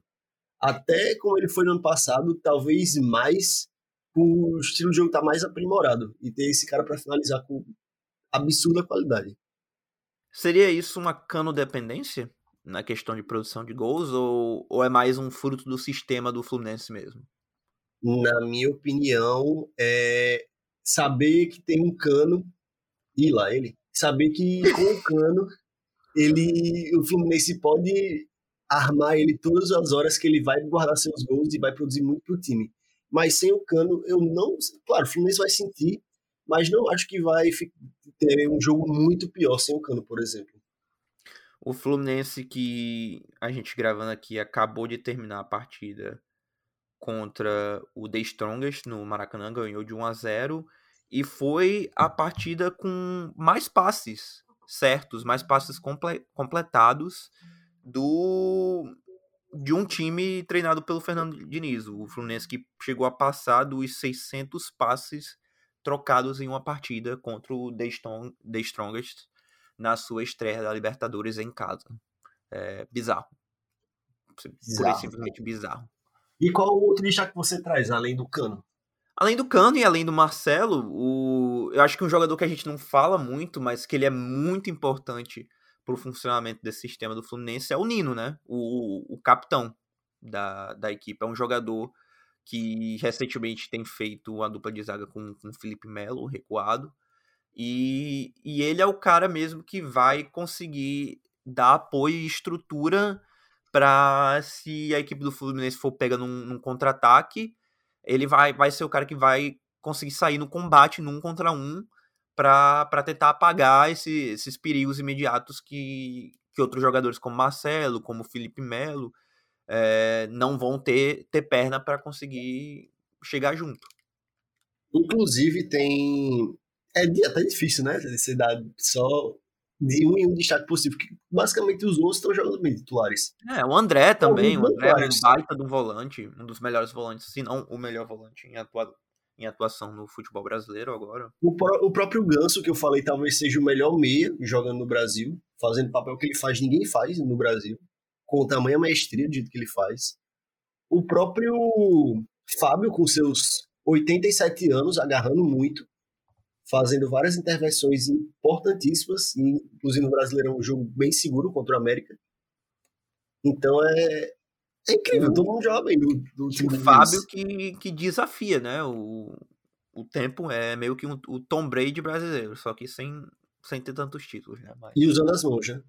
É, e usando as mãos. É, é Tom Brady, né? Bizarro. É, Fábio para igual o Vinho. Talvez não, porque ele vem jogando nesse nível a sua carreira inteira, então. Bizarro. Um goleiro bizarro. É um goleiro Mas... bizarro. O Cruzeiro ter, ter se livrado do, do Fábio é. Pô, é muito foda isso. É, assim, renovação, né? De, de trabalho e tal, mas, pô, o Fábio sempre deu muito sangue para vestir a camisa do Cruzeiro. É, é um dos jogadores de maior, se não o de maior identificação com o Cruzeiro nesse, nesse século, né? E eu acho que Provavelmente isso, né, o maior ídolo do Cruzeiro, inclusive. É. Mas. Foi demitido por. Demitido assim, entre aspas, né? Que foi tirado do clube por um outro grande ídolo do Cruzeiro, que, foi, que é o Ronaldo, né? É o Ronaldo, exato. As coisas Mas é, agora eu quero te fazer um desafio, então. Hum. Me diz uma preocupação com esse time do Fluminense pra esse ano.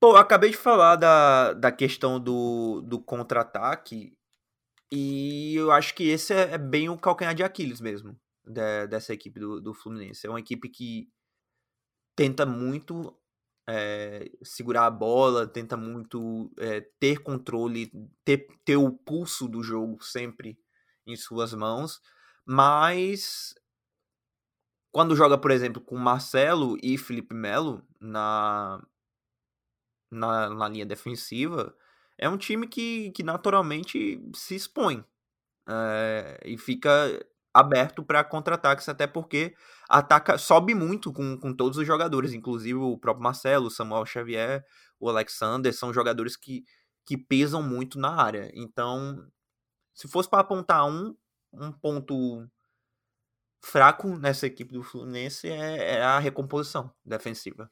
Apesar de que o Marcelo deu uma aula de recomposição defensiva contra o Flamengo todos os contra-ataques do Flamengo estavam conectados no jogo de volta, óbvio. Já que é um jogo de ida, né? Que ele, que ele voltava, ele simplesmente ganhou todas as bolas. Que ele voltava e conseguia desarmar. Foram pelo menos três no primeiro tempo. O Flamengo tentava sair pro contra-ataque, ele sempre voltava e estava lá. Além de desarmar também no ataque. Uhum. Uma, verdadeiro, uma verdadeira entrega de sangue, né? Do Marcelo, com seus 35 anos, vestindo a camisa do time que levou ele pro mundo que revelou, né? Exatamente. Mas o Marcelo que se que sentiu no, no jogo contra o The Strongest foi é, retirado da partida no primeiro tempo Vamos ver aí se não foi nada grave, né, com, com o Marcelo. E que se perdeu o Marcelo é, é uma, uma baita de uma perda para esse time do Não, é uma perda gigante, gigante, gigante. E que pode ser outra, outra preocupação, que é a profundidade de elenco. É um, é um elenco que tem várias peças para trazer do banco, mas em, em, certas posições específicas não não tem reserva. É o caso de não ter um cara à altura para fazer o trabalho que o Nino faz. É o caso de não ter um cara à altura para repor o André. E muito, muito mais é um caso de não ter um cara à altura para repor o Germancano, né? Exato. Apesar de que eu acho que o Lele se sairia bem jogando na posição do Cano se o Cano se machucar por algum algum alguma impre, imprevisibilidade, né? Mas são, são, dois jogadores bem diretos, né? É um, dois toques, chute no gol. Exato. Uhum. Lele até com um pouco mais de mobilidade, mas não que o Cano não tenha, longe de mim dizer isso. É. Realmente. E pô, prévia muito boa. Faltando só a gente falar uma coisa. Aquele joguinho, aquele joguinho do, aquele joguinho cartola. Uhum. O que que você trouxe pra gente? Quem foi o jogador que você vai escalar? Eu vou de Samuel Xavier. Você é um louco.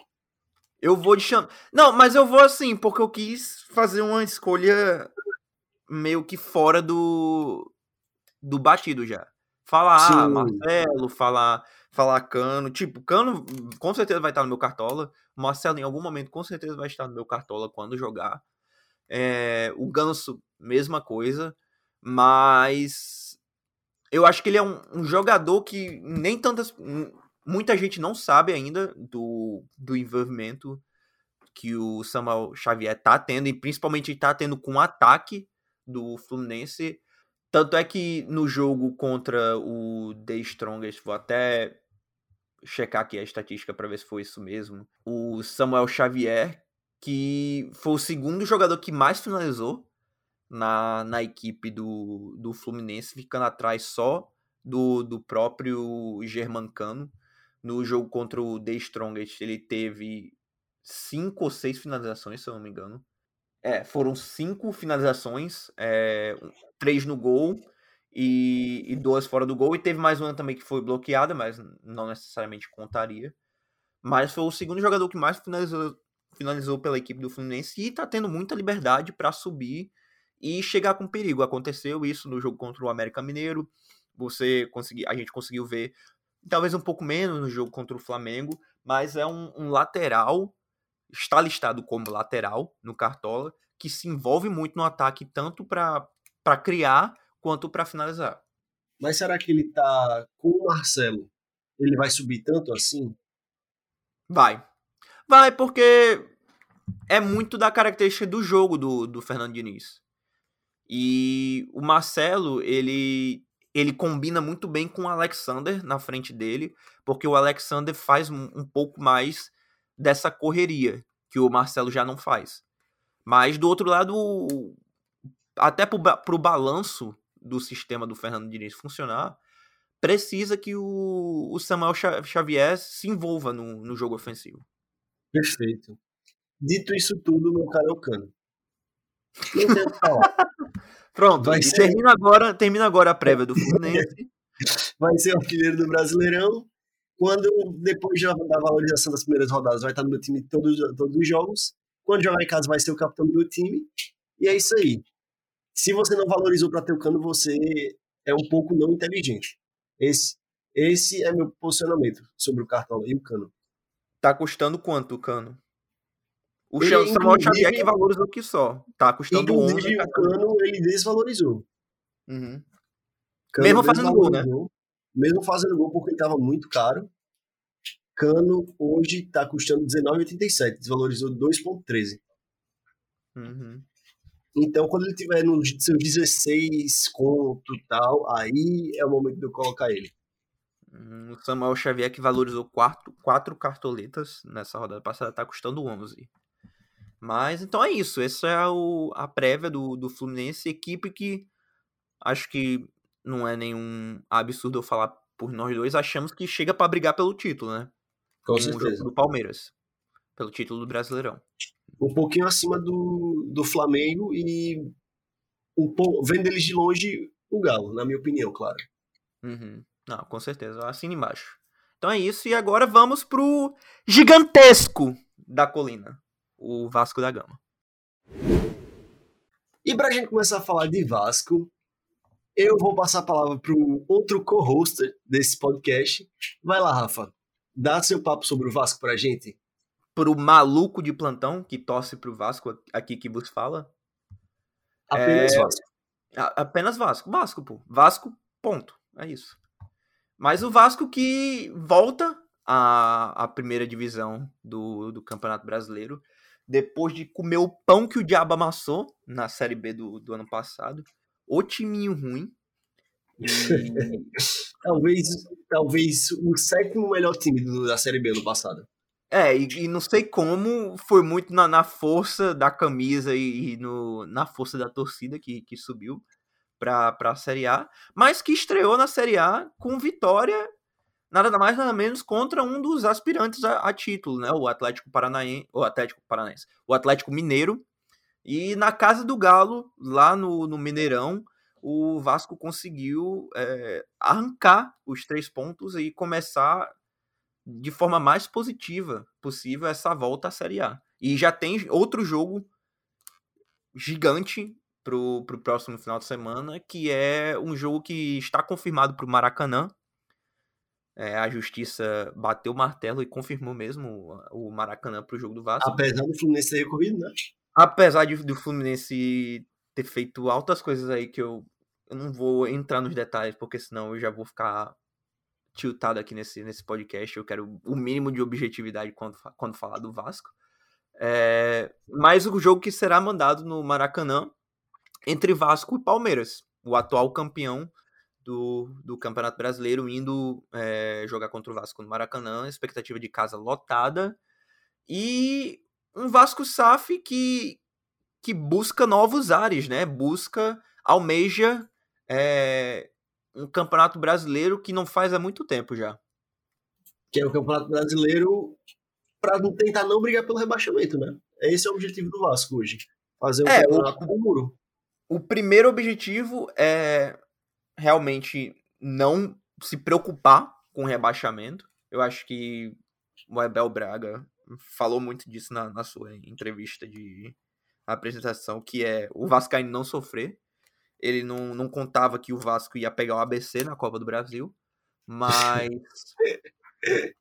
mas é realmente isso, é, é, é jogar um campeonato brasileiro em que não esteja eh, toda a rodada olhando para as quatro últimas posições do, do, da tabela. Não quer, não quer chegar na 37 rodada precisando fazer conta, né? Não, exatamente. E o segundo objetivo, e, é, e tem sido muito um mantra dessa administração do Vasco, não só do Brasileirão, mas da, da temporada como um todo, é chegar para competir. Chegar para competir contra qualquer que seja o adversário. E, e nesse quesito eu tenho até que, que tirar o chapéu para eles, que em, em seus embates contra times grandes, contra times da, da Série A, o Vasco chegou e competiu em todas as partidas até o momento. Beleza, perdeu de, de 2 a 0 pro, pro Fluminense é, no, no Campeonato Carioca. Foi até um dos, dos jogos que eu achei hum, que o Vasco jogou melhor, dadas as, as condições de não ter o, o meio-campo titular, de ter um monte de gente fora. Ainda conseguiu jogar bem, só que levou dois gols do, do Cano no, no segundo tempo. Ganhou do Botafogo de, de 2 a 0 ganhou do Flamengo de 1 a 0 no primeiro jogo. Nos outros dois jogos da, da semifinal foi um 3 a 2 maluco, em que podia ter saído para qualquer lado, infelizmente pen, é, pendeu pro, pro lado do Flamengo. E depois perdeu pro Flamengo num, num 3 a 1 mas foi um 3 a 1 também uma, uma trocação bem, bem franca. Todos os três jogos contra o Flamengo, o Flamengo jogando com força máxima. E o Flamengo, Flamengo. que não, não Vitor jogou. Pereira. É, Vitor mas- Pereira, mas que não jogou bem nenhum dos três jogos contra o Vasco. Na minha cabeça, não jogou bem nenhum dos três jogos. Ganhou na qualidade do elenco. tinha uma qualidade muito superior à qualidade do elenco do Vasco, mas o Vasco jogou ali, se não melhor, de igual para igual nas três partidas, só obviamente perdeu duas, e, e muito por mérito do Flamengo também, que ganhou duas partidas. Não sejamos hipócritas aqui. Mas Exato. ganhou do Atlético Mineiro no Mineirão também. Então, assim, a gente fala muito de Palmeiras, Fluminense, Atlético Mineiro e Flamengo como as quatro principais equipes postulantes ao título do Brasileirão. E o Vasco já na segunda rodada do Brasileirão vai ter enfrentado cada um desses, desses quatro principais aspirantes nesse começo de temporada. E jogou bem até agora contra os três primeiros que enfrentou. Então isso aí, eu acho que mais que tudo é o que anima o torcedor vascaíno. Talvez uma preocupação que eu tenha, antes de trazer os destaques, uma preocupação, foi o que eu vi no jogo contra o Galo depois que fez 2 a 0 Que de fato, o time depois de 2 a 0 com o time mais superior vai se fechar. Mas não do jeito que foi. Sim. Foi um pedido de levar o empate. Ah, concordo. Concordo. Foi um pedido de levar o empate. E isso não, não existe, honestamente, na minha cabeça qualquer que seja o time, você não tentar atacar de a não ser que seja um time muito inferior, que não tem nenhuma qualidade, aí tudo bem. Mas o Vasco tem uma certa qualidade tem. e podia ter tentado jogar. O que assim, não tentou. Eu concordo, eu concordo. Quando teve aquela bola que o Pumita Rodrigues vai inventar de sair é, driblando e perde a bola, acho que é o Patrick que rouba a bola dele, faltando, sei lá, 20 segundos pro juiz apitar o final do jogo. Pronto, ali foi o Patrick, o Patrick rouba a bola dele e cruza na área. Pô, se eu não te falar que veio uns 30 flashbacks na minha cabeça do jogo contra o Sampaio Corrêa na Série B. Do, do, dos jogos contra, contra Grêmio e Bahia, que o Vasco abriu o placar e, e tomou a virada dos caras lá. É, Inclusive o Maurício Lemos estava sozinho, ele nem subiu. Cabeceou sozinho em pé. Sim, e assim, foi em parte uma cabeçada ruim do Maurício Lemos e em parte bem posicionado o Léo Jardim. Léo Jardim que se Mas ali realmente meio, deu sopa pro azar. O Vasco ali deu sopa pro azar para levar o empate. Para levar o empate do, do Atlético Mineiro. Fora a preocupação, essa preocupação é uma preocupação clássica que basicamente todos os times do Brasil enfrentam, que é um elenco que os reservas não conseguem entrar e fazer um jogo muito seguro com os titulares. O maior exemplo que eu tenho disso no Vasco, pelo menos, é o Capasso, que quando joga compromete muito a zaga do time. Não foi titular, inclusive. Não foi titular contra o Não foi titular, quando ele não é titular, mas quando ele joga titular, compromete muito a zaga. Por exemplo, uma zaga com Robson Bambu e o Pelé, o Léo Pelé, é, ou o Léo, né, agora. É, respeita meu, meu capitão, viu? E, mas falando aqui sem, sem onda, sem nada. Cara, que parece, viu? Pelé é bizarro. Parece, parece Pelé, é, Pelé é novo, pô. Parece de verdade. Dito isso, é uma zaga segura. Passa segurança. Não toda a segurança do mundo, mas passa uma mínima de uma segurança. Tá ali na média. Tá ali na média. Na, na, tá ali na média, é. Se manter jogando bem. Sim. E, e, já que você já puxou é, jogadores individuais, quais são os seus destaques para essa equipe do Vasco? Agora trazendo sim os destaques, a gente começa com um cara que foi totalmente subestimado, o cara que era altamente criticado por só fazer jogos na Série B e nem fazia tantos números na Série B. E aí, tu acha que estou falando de quem? Andrei ou Gabriel Peck? Não, se você não estiver falando do Edmar, você está maluco. Não, brincadeira. Eu tô falando de ambos. Eu tô falando de ambos, mas primeiro do Peck, que estreou com o pé direito e depois dando voadora com o pé esquerdo no Galo. Uma apresentação incrível do Peck, de fato. Provavelmente foi o craque da, do primeiro, da primeira rodada. Briga ali com o Léo Jardim na minha cabeça e com o Léo Pereira. Uhum. Foram as atuações mais destacadas que eu vi individualmente dos times. E também do Bruninho, Bruninho, do Bragantino também jogou muito, já falar mais sobre mais pra frente do episódio. Ele jogou muito, é. E, pô, eu mesmo falava, pô, esse Gabriel Peck aí e o Lucas Orelhano tem os mesmos do Gabriel Peck, né? É foda, aí é, aí é loucura. E eu ouvi alguns torcedores, eu tenho, tipo, eu tenho muitos amigos vascaínos, muitos, tipo, papo de um, é, tipo criticando tipo, o Gabriel Peck ano passado. É, bizarro. Bizarro. É, não, e, e eu, eu falando, né? O, o Orelhano não é nenhum Gabriel Peck no começo da temporada. Pois é. Queria o Orelhano ser um Gabriel Peck, né? E vamos, vamos lá, né? Agora é a famosa fila de desculpa pro Gabriel Peck. É, e, e, e, teve fila dupla, né, em São Januário essa semana, com fila de, de desculpa tanto pro Gabriel Peck quanto pro, pro Léo Jardim, né, que foi muito duvidado e criticado pela torcida do, do Vasco, porque nunca viu jogar no Brasil, o Ivan pelo menos viu naquele, naquele tempo que passou pelo Corinthians, e a galera, qualquer coisinha, qualquer errinho do, do Léo Jardim, pedia já o Ivan, né, no Vasco. Exato. E eu, eu até eu imaginava que o Ivan que saiu titular e o Léo Jardim conseguiu essa titularidade e jogando demais. Foi o melhor goleiro da primeira rodada também. Tá na seleção da primeira rodada e o Vasco só conseguiu manter o empate muito por conta da atuação dele. O goleiro do ano passado, no jogo desse contra o Galo, provavelmente era papo de 4 a 2 Galo. É. Só passando aqui pelos números, o Vasco que jogou papo de 15, 16 jogos, já tô, tô fazendo aqui a conta aqui de cabeça 16. agora, mas 16, 16 é. jogos. Perfeito. É, no Campeonato Carioca foram 13 jogos com 7 vitórias, 2 empates e 4 derrotas. O time que na, na Taça Guanabara marcou 20 gols e sofreu só 6. E contra, contra nas semifinais, como contra o Flamengo, Aí sofreu cinco gols. É, aí é papo de maluco. Mas que não foi tão vazado, né? Foi a, a segunda defesa menos vazada do, do Campeonato Carioca, só atrás do, da defesa do, do Fluminense.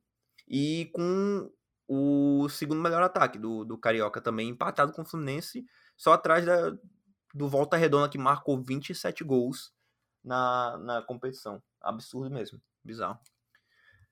Pô, e já que a gente tá falando de Vasco, vamos deixar o torcedor do Vasco ainda mais feliz? Que é uma estatística interessante que eu vi hoje. Puxa. Sabe quem, qual foi o time que mais teve derrotas no ano? Flamengo? Da Série A foi o nosso Mengão Malvadão. Fica aí pra torcida do Vasco esse, esse mimo aí de informação. Pô, pensei, é porque foi o time que também teve, bem dizer, maior quantidade de jogos, né? No... Jogou três jogos a menos que Fortaleza, por exemplo, no ano. Hum, olha aí, olha aí, né? Fica aí mais um chat interessante do calendário do, do Nordeste, né? Que é muito puxado. Sim, sim, sim. Ainda mais Mas... que jogou pré-Libertadores. Agora diga aí um jogador para ficar de olho nessa, nessa equipe do Vasco. Para ficar de olho pro meu cartola ou não? Não, para ficar de olho pro, pro Brasileirão, como amante do futebol que você é pô, olho na volta por cima do Pedro Raul. Na volta por cima do Pedro Raul. Acho uma boa, acho uma boa. Olho na volta Pedro por cima do Pedro Raul. Ele, alguma hora ele vai desencantar.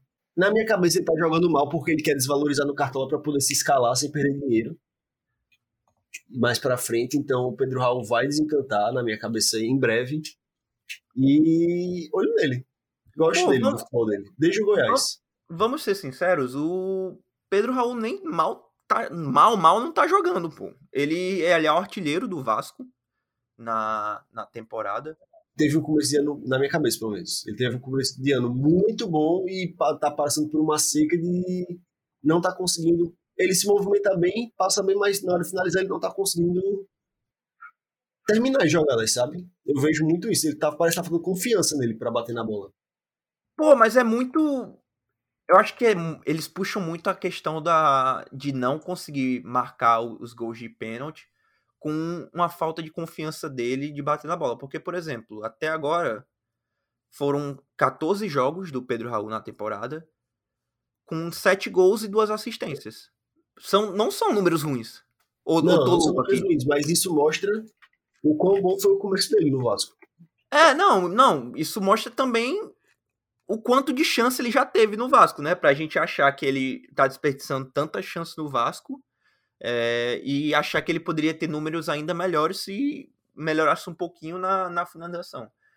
Mas eu, eu sou até um pouco reticente em, em cobrar, cobrar demais o, o Pedro Raul, porque Assim, o Vasco não, não teve um centroavante como o Pedro Arrum em muito tempo. Em muito, muito tempo. Entendeu? Então. Isso é verdade. Eu acho que ele vai se encaixar. Eu acho que ele vai ter seu, seus momentos. E o Pedro Raul, que não nos esqueçamos, foi o vice-artilheiro do brasileiro no ano passado, com 19 gols, de um XG de só 12,59. Então foi mais prolífico na sua finalização do que as chances que se apresentaram para ele naquele time do, do Goiás. Então acho que foi até bom esse essa parada de que três semanas e meia que o Vasco teve para treinar. Não, não, não vou dizer que foi bom o Vasco ter sido eliminado da Copa do Brasil, mas tem males que vêm para o bem, né? Então talvez tenha sido um, um momento aí pro, pro Pedro Raul se refocar e, e descobrir, voltar a descobrir o futebol que ele consegue, né, no Brasileirão. Exato, é o que a gente espera, né? E qual o seu jogador para ficar de olho nesse do Vasco, então? Para mim, tem que ser o Pumita Rodrigues.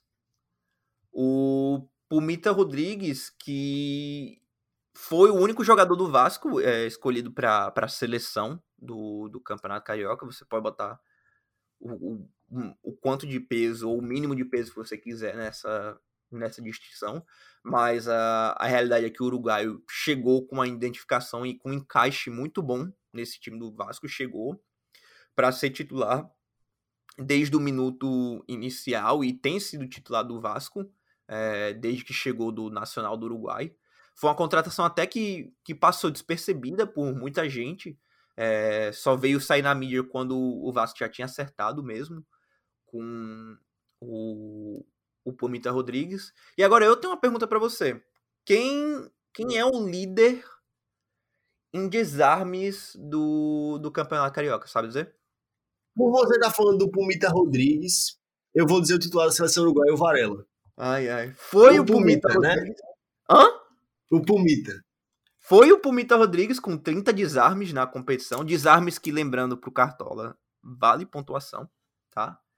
Sabe qual foi a porcentagem dos desarmes dele que foram certos no, no Campeonato Carioca?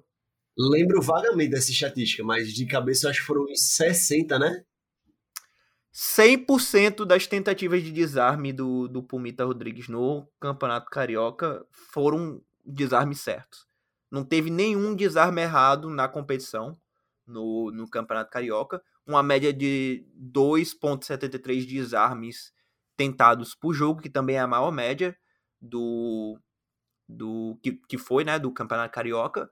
Ou seja, é um jogador que vai muito pro desarme, vai muito pro, pro combate contra os adversários e tem uma média de acerto muito grande. Além de ser um jogador que pisa muito bem na, na área, o torcedor vascaíno vai se lembrar bem já e, e com certa certo saudosismo do gol homérico que ele fez na vitória de 1 a 0 contra, contra o Flamengo.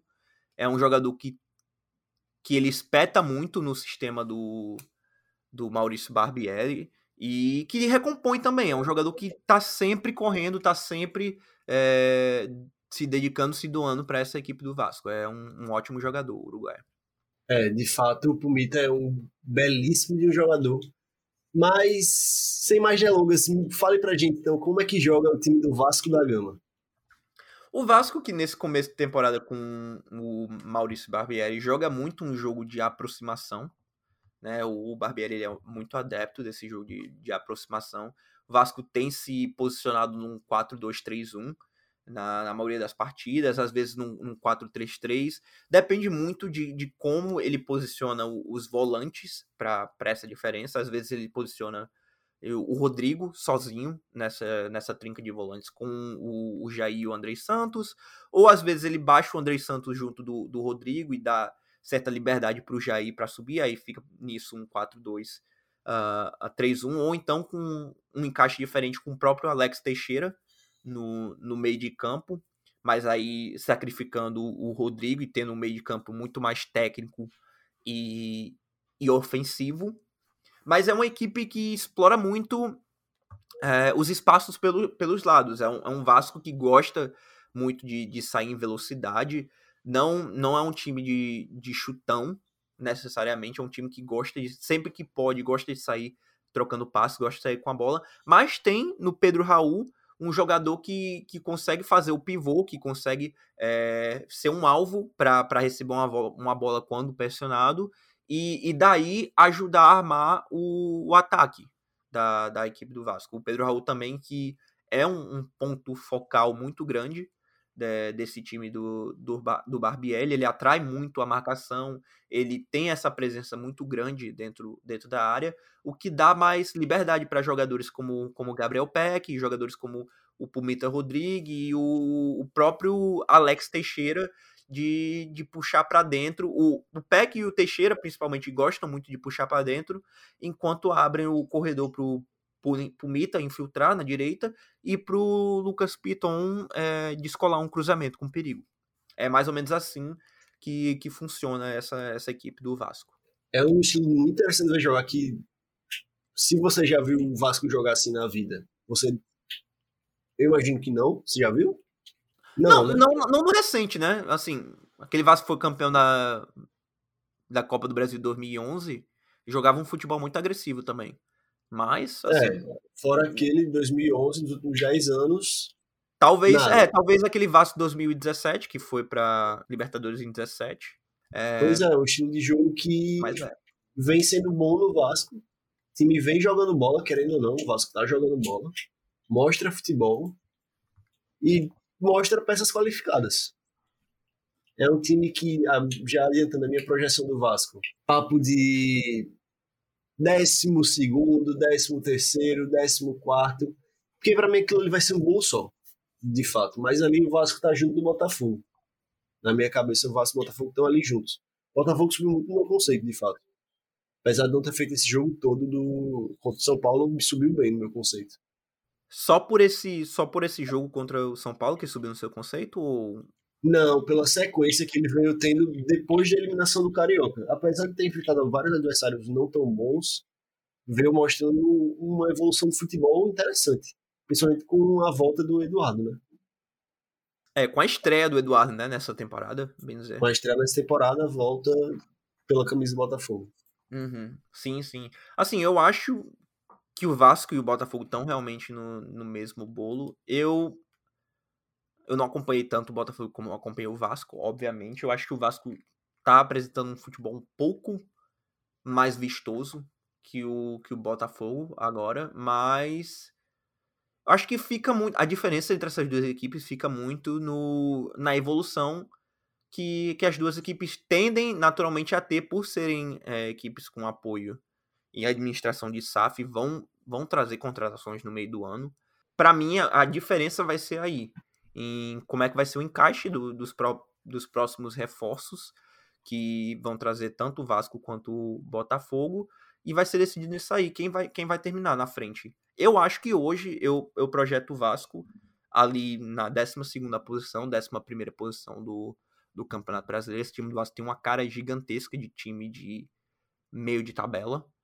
E Projeto Botafogo também, como um time de meio tabela, só que talvez uma ou duas posições abaixo do Vasco. É, para mim, é, fica muito aí. Vasco e Botafogo. São times que têm um futuro, parecem ter um futuro bom. Parecem Não, ter um futuro estão, bom. Estão caminhando na direção certa, né? O, o Botafogo que tá num, num ciclo de SAF um ano à frente do Vasco, né? Que subiu ano passado. Então, isso que o Vasco tá vivendo agora de acabar de subir para a Série A, criar, reformular todinho um, um, uma equipe, um esquema com, com um treinador. O Botafogo já passou por isso no ano passado, né? Mas são uhum. duas equipes que estão que dá gosto, né, de ver elas duas equipes tradicionais do, do futebol brasileiro estarem praticando futebol e estarem com uma administração sólida, com uma administração que que preza a austeridade financeira também, que não, não faz nenhuma loucura. É, eu acho que isso é, é importante para, como é o tema do episódio, né, é importante para a saúde do futebol carioca como um todo. Sim, exato. Então, dito isso tudo, vamos lá para o jogo. Que vamos tirar o coelho do jogo. Tirar o coelho do jogo, perfeito. Tirar o coelho é... da cartola. O jogador que eu vou escalar no meu time do Cartola, com certeza, é o próprio Pedro Raul. Ah, mas perde. Ah, mas perde 30 gols. Foda-se, meu amigo. O Pedro Raul atualmente está custando 3 cartoletas em 94. O vice-artilheiro do Campeonato Brasileiro do ano passado. E um jogador que a equipe do Vasco joga muito pra ele. Mesmo, mesmo tendo seus erros, mesmo perdendo gol pra caralho, ele vai valorizar e vai ter um retorno bom pro preço que é baixíssimo atualmente. Ele, nessa rodada pô, contra o Palmeiras, vai ser loucura se ele fizer gol, tá? Ele vai valorizar pra cacete, mesmo tendo feito um, uma pontuação baixa na rodada passada. Pô, aí tu. Por ser tão tu tá barato, né? Esperança, pô. Aí tu tá me dando Dito esperança. isso, Léo Jardim é meu cara. Léo Jardim? Me Léo Jardim me conquistou. Léo Jardim tá caro agora, né, man? Eu não sei se é uma boa escolha pro tá momento. Eu não sei se é uma boa escolha pro momento. Pro momento, talvez, se você. Ele vai valorizar, é um fato. Não, ele já valorizou demais já. Ele está custando atualmente 12 conto. 12 cartoletas. É, Então, para essa duas. segunda rodada, ele vai valorizar ainda um pouco. Muito difícil ele não valorizar. Com esse sistema de segunda rodada, onde o jogador que valorizou é o que vai valorizar de novo. Então, o Léo Jardim é uma boa escolha e ele vai vai trabalhar, vai ter que trabalhar, né, nesse fim de semana. Quando Vai, é. ele vai trabalhar. Trabalhar ele vai. Outra coisa Trabalhar, não, Se ele vai fazer um bem feito, a gente não sabe. É. Mas ele vai trabalhar. É, realmente não. Eu tô com você, eu acho uma, uma boa escolha. O, o Pedro Raul tende a, a. A não ser que ele faça um jogo abismal, também ele tende a valorizar bastante nesse jogo contra o Palmeiras. Se meter um gol contra o Palmeiras, esse que vos fala vai à loucura, né? Mas é, é isso. Acho que ficou bem destrinchado o, o brasileirão do, do nosso gigantesco da colina e expectativa Nosso de... não. Nosso não. Nosso. Deixando Não, claro, nosso nosso gigantesco da colina. não. Quanto Eu gigantesco sei, eu sei. Pergunta aqui, pergunta aqui rapidinho. É, Eu falo tricolor, tu pensa em que time do Brasil? Porra, São Paulo. Eu falo rubro-negro, tu pensa em que time do Brasil? Mengudo. Eu falo alvinegro, tu pensa em que time do Brasil? Todos. Não, mas diga aí, diga aí um, alvinegro. Veio o Santos, porque eu sou torcedor. Perfeito. Agora eu falo Cruz Maltino, tu pensa em que time no Brasil? O time da Cruz de Malta. Só existe um, meu amigo. Só existe Só um. existe um. Cedo o resto do meu tempo pra banca, tá? Valeu. Dito isso, agora vamos dar uma passada na rodada do Brasileirão nos jogos que faltaram, né? E dando um giro rápido pelo Brasileirão agora, a gente começa pelo jogo, talvez um dos jogos mais subestimados da rodada, que basicamente quase ninguém assistiu, fora os torcedores do próprio time, mas que foi um jogo muito interessante, que é o Bragantino e Bahia. Que foi Belo um jogo marcado por, por dois extremos do Bahia na sua defesa, né? uma qualidade absurda do Marcos Felipe, que a gente falou na prévia dos nordestinos. Juninho falou que era bom goleiro. E a qualidade minúscula da sua zaga. Foram no mínimo quatro passalcadas que, que o Felipe tentou, né? Ele salvou três. Aí uma também não, uma não deu e a outra foi um golaço que que foi muito no estilo do que o Bragantino fez no jogo, né? Uma pressão alta, muito física, se impôs fisicamente contra o Bahia, tanto é que o Acevedo nem jogou por causa disso já pensando nisso. Mas numa, na, o Bahia abre o placar, mesmo com o, com o Bragantino em cima, o Matheus Felipe fazendo atuação. E finalização do Everaldo, né? Que finalização. Que finalização, inclusive, um golaço, chute, né? Chute plástico dele na, na entrada Aquele gol foi bizarro. área. Agora, Matheus Felipe só não foi a seleção do Brasileirão nessa primeira rodada por causa do Léo Jardim. Se Sim. na atuação do Léo Jardim, ele era o goleiro da primeira rodada. Dito isso, nem ele conseguiu segurar aquele golaço do Bruninho, que foi o craque do jogo. Sim. E que jogo do Bruninho. Que tem uns números interessantes, como, por exemplo, para um cara que é meia volante e que sobe muito, né, que nem ele faz, simplesmente 33 de 38 nos passes, dois passes chaves e seis duelos no chão ganhos de 10 disputados. Foi um cara que desbalanceou muito nesse meio de campo. Vitória merecida do Bragantino, que infelizmente não deu pro nosso Bahia segurar, né? Sim. Um começo até bom do, do Bahia. Não, não fez feio jogando fora de casa. Muita gente desacreditando que o Bahia ia ser presa fácil pro Bra Bragantino fora de casa. Tem suas pendências aí na zaga, mas contratou, como a gente falou até no, no último episódio do, da prévia dos nordestinos, contratou o Vitor Hugo, que tem previsão aí de, de ajudar a ajeitar a casa do tricolor de aço. Bizarro que a gente acertou perfeito na preocupação do Bahia, que é essa zaga. Uhum. Indo para o próximo jogo, a gente tem mais um jogo entre Atlético Paranaense e Goiás, onde a gente teve um Goiás dominando a posse de bola contra um Atlético Paranaense totalmente misto, mas uma partida segura da defesa do Atlético que não deixou o Goiás ter muitas chances claras. Mas o Atlético acabou sofrendo com as bolas paradas, tanto é que no escanteio o Goiás quase fez um gol. E um dos melhores goleiros do Brasil hoje fez uma defesa que é o Bento, top 3 do mínimo goleiros do Brasil hoje. E futuro goleiro da nossa amarelinha. Que goleiro é o Bento? Vai, Mas ter, só vai ter passagem, vai ter passagem. Futuro goleiro, assim, a gente não sabe como é que, como é, que é o dia de Titular amanhã. não né? sei, mas vai, tá, vai ser futuro convocado É. em algum momento. Uhum. Mas também foi só o que o Goiás conseguiu fazer o Atlético em duas bolas alçadas na área, uma que o Pablo faz um domínio meio errado e o Pedro Henrique chega fa- fazendo gol. Muito importante para ele, né? Inclusive, muito por conta do que ele fez na final da Libertadores do ano passado. Sim, e que o Pedro Henrique é hoje banco do, do Zé Ivaldo no, no Atlético Exato. Paranaense. É bom até para a confiança do jogador.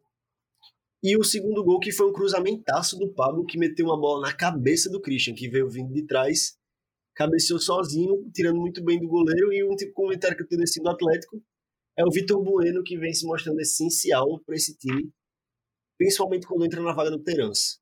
Quando o Terans cansar, quando tiver alguma coisa, o Vitor Bueno é essencial para ser titular. E deve talvez conquistar a titularidade junto do Terans em breve.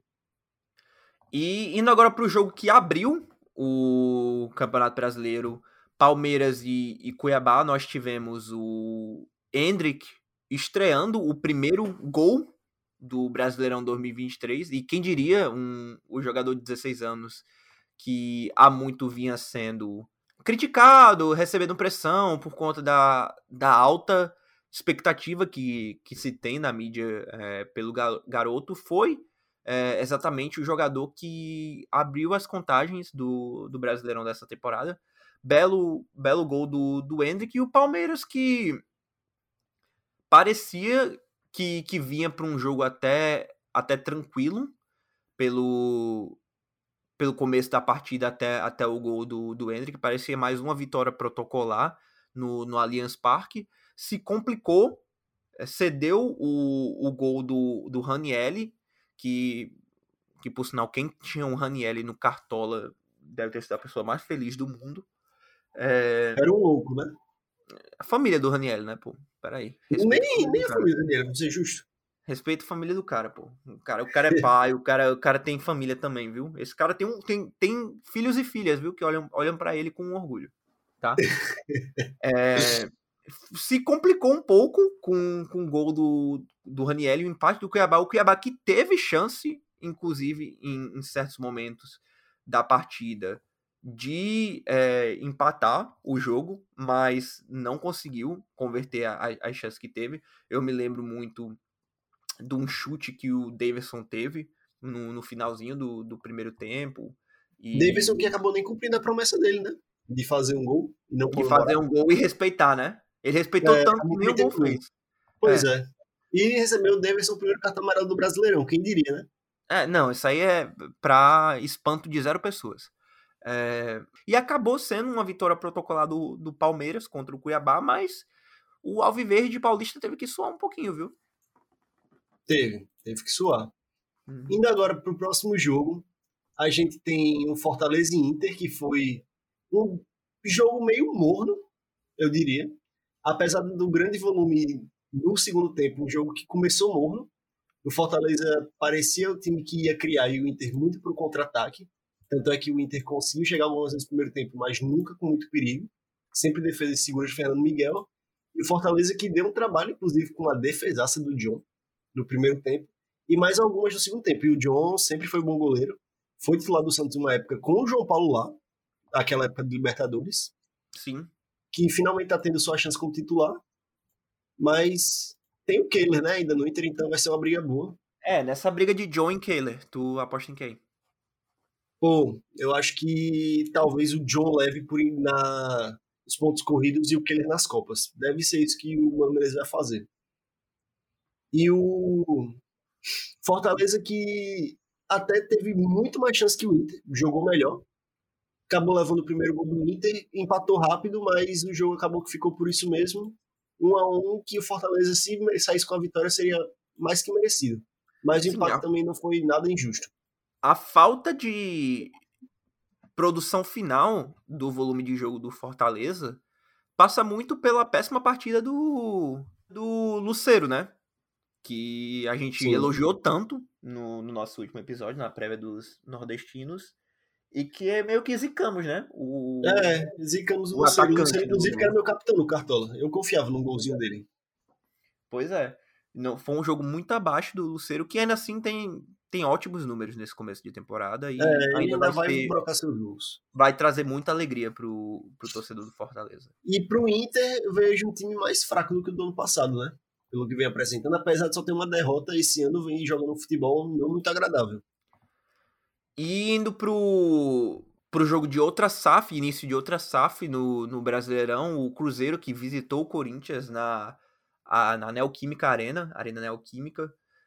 E assim, não foi uma visita bem tímida do do Cabuloso.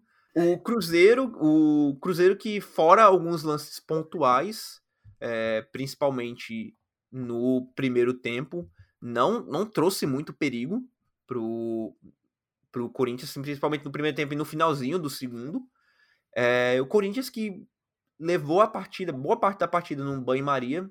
Tanto é que na questão do, do XG, o Corinthians gerou um XG de 1.54 contra é, 0.5 do, do Cruzeiro. Teve 12 finalizações, 7 no, no gol contra somente 8 finalizações do, do Cruzeiro na partida, das quais só duas foram no gol. E e acabou descolando um gol no finalzinho da partida só para estragar o meu, meu SG do, do Bruno Mendes, né? Mas. É. Pô, pior que foi no apagar das luzes mesmo, o, o, gol do. Foi, foi bem no finalzinho, mas acabou sendo um jogo bem morno, né? É, foi um jogo. Foi o jogo mais morno da, da, da primeira rodada, eu diria. E o Cruzeiro que, assim, não mostrou nada de diferente do que do, do, do, esperado, de que é uma equipe que não tem esse futebol vistoso e vai sim brigar na parte de baixo da tabela, muito possivelmente contra o rebaixamento, né? Não mostrou nada que, que dissesse ao contrário nesse jogo contra o Corinthians. Mas um time que tá cotado para brigar contra e que mostrou alguma coisa foi o Santos. Fechando a rodada, o Santos foi visitar o Grêmio lá em Caxias, no estado de Juventude e fez um primeiro tempo honesto. Um time que fechou muito bem os espaços, muito por conta da bela atuação defensiva do Lucas Barbosa, pela direita. Ele, junto com o Natan, estavam marcando muito bem. E o, o Bauerman. Bauerman e Messias também fizeram uma boa partida. Messias acabou fazendo pelo segundo tempo, mas no primeiro eles estavam não deixavam o Soares respirar. A bola não chegava nele. Tipo, o Soares não dominava a bola porque não chegava. Se chegasse, ele ia destruir eles. Então eles fizeram muito bem uma antecipação nas bolas que vinham no Soares. Fecharam, o Santos fechou muito bem os espaços contra o Grêmio. Só que aí o Lucas Barbosa sentiu sozinho. Nessa que ele sente, o Santos tira ele e bota o Soteldo, que é o craque do time. O problema, o Daniel Ruiz acaba indo pro lado direito. Nessa, o Santos perde, perde poder de marcação naquele lado, que é o lado esquerdo do Grêmio. Natan fica meio que sozinho e é dali que sai o primeiro gol do Grêmio. Uma jogada por ali bola é afastada, acabou sendo uma falha do Soteldo de marcação e de João Paulo de posicionamento. Chutaço do João Pedro também. Chutaço do João Pedro. Inclusive, João Paulo, mesmo com essa falha, digamos assim, fez uma excelente partida, agarrou muito. Tal qual o Adriel. Santos criou muita chance. E no segundo tempo, o time começou fazendo pênalti, no pênalti bobo no Soares. E depois do Soares meter esse pênalti na lua, é, desperdiçou mais um pênalti, né? Mais um esse ano, parece o Germancano. Não, a gente tá tendo uma epidemia no futebol brasileiro de camisa 9 que não tá conseguindo bater pênalti, né? É, é o Pedro Raul, é o Germancano, é o so... Do, dos três, o Soares é o que mais sabe bater pênalti. Pois é, isso que é bizarro. Mas tá errando, já errou três, né, nesse ano. Já errou três. E hum. depois desse pênalti do Soares, o Santos renasceu para o jogo. Teve um volume absurdo, coisa do Grêmio não conseguir respirar. Sorteio voltando lesão, um bom jogo. Apesar de que no final ele acabou sendo expulso, né? Dito, agora sim, agora sim, dito tudo isso, o Grêmio ganhou a partida, né? Não, não, não. O Grêmio não sejamos partida, é omissos aqui, que beleza, o Santos jogou até um pouquinho melhor do que o esperado, mas foi um Grêmio que ganhou a partida, é, confirmou o favoritismo em casa, não apresentou o futebol avassalador que muitos esperavam do Grêmio contra o Santos. Eu acho que muito disso passa por não ter tido o Carbadio e o PP para esse jogo, que são jogadores é, importantíssimos para sair de bola. Tanto é que tanto o Vila Sante quanto o Galdino sofriam muito para dar essa esse ritmo maior e essa qualidade de passe nas saídas e nas trocas de bola do, do Grêmio. Mas assim, mesmo apresentando um futebol fraco, é, abaixo pelo menos do, do, que é esperado desse, desse Grêmio de 2023, saiu com a vitória, saiu com os três pontos, né? Isso aí é, é bom. Não, isso é, um, isso é um fato, mas é um fato também que acaba, mesmo o Grêmio saindo com três pontos e o Santos saindo na zona de rebaixamento, é um jogo que mostra pra gente que o Santos não é essa draga toda que a galera diz, e o Grêmio, mesmo com o Soares, não é um monstro. Mesmo não, sem PP, é assim, um time que. Espaço amostral de um. Espaço amostral de um também, né? Espaço amostral de um, é. mas aquele um que, mesmo já nas finais do Gauchão, já vinha tendo dificuldade. Contra o ABC, teve dificuldade, até o ABC cansar. Ah, sobre jogo. o Grêmio. Ah, sobre o Grêmio, sim. Mostra que o, o Grêmio não é esse bicho papão todo. Inclusive, é um time muito acessível para roubar os pontos. E sobre Isso. o Santos, é uma evolução que não vinha acontecendo. Uma prima atuação digna, foi uma atuação digna. E é uma atuação que o torcedor fica, ah, eu vi gente, eu pelo menos vi gente colocando o Santos em décimo lugar em previsão do Brasileirão. Não é, é para isso. não é para tanto também, mas calma, calma, torcedor. Calma, calma, torcedor, que ainda é a primeira rodada do Brasileirão, né? só dar o destaque para os dois goleiros que fizeram as partidas. O João Paulo faz essa partida sempre, sempre o Santos deixa espaço, sempre ele faz milagre. E o Adriel, que agarrou muita bola também. Olho desse goleiro do Grêmio. Perfeito. E com isso, e com isso a gente termina, né? Os nossos, a nossa prévia dos cariocas para o Brasileirão e nosso giro pela primeira rodada desse, dessa Série A de 2023. Lembrando que a gente já falou com bastante detalhe de Vasco e Atlético Mineiro, de, de Flamengo e Curitiba, de Botafogo e São Paulo, e de Fluminense e América Mineiro, né? Que foram os jogos que a gente abriu do episódio com, como destaque. Então é isso, estamos oficialmente, foi dada a largada do Brasileirão 2023. Esse foi mais um episódio do Pitada de Clubismo. Se você gostou, se inscreva no, no nosso feed para estar sempre recebendo é, os novos episódios, ativa o sininho, é, deixa as cinco estrelas para ajudar na, na divulgação. Estamos também no Instagram, no arroba Pitada de Clubismo. E você escutou o Rafael Lima e comigo, como sempre, o co-host Guilherme Silva. Muito obrigado pela sua audiência e um abraço. Valeu!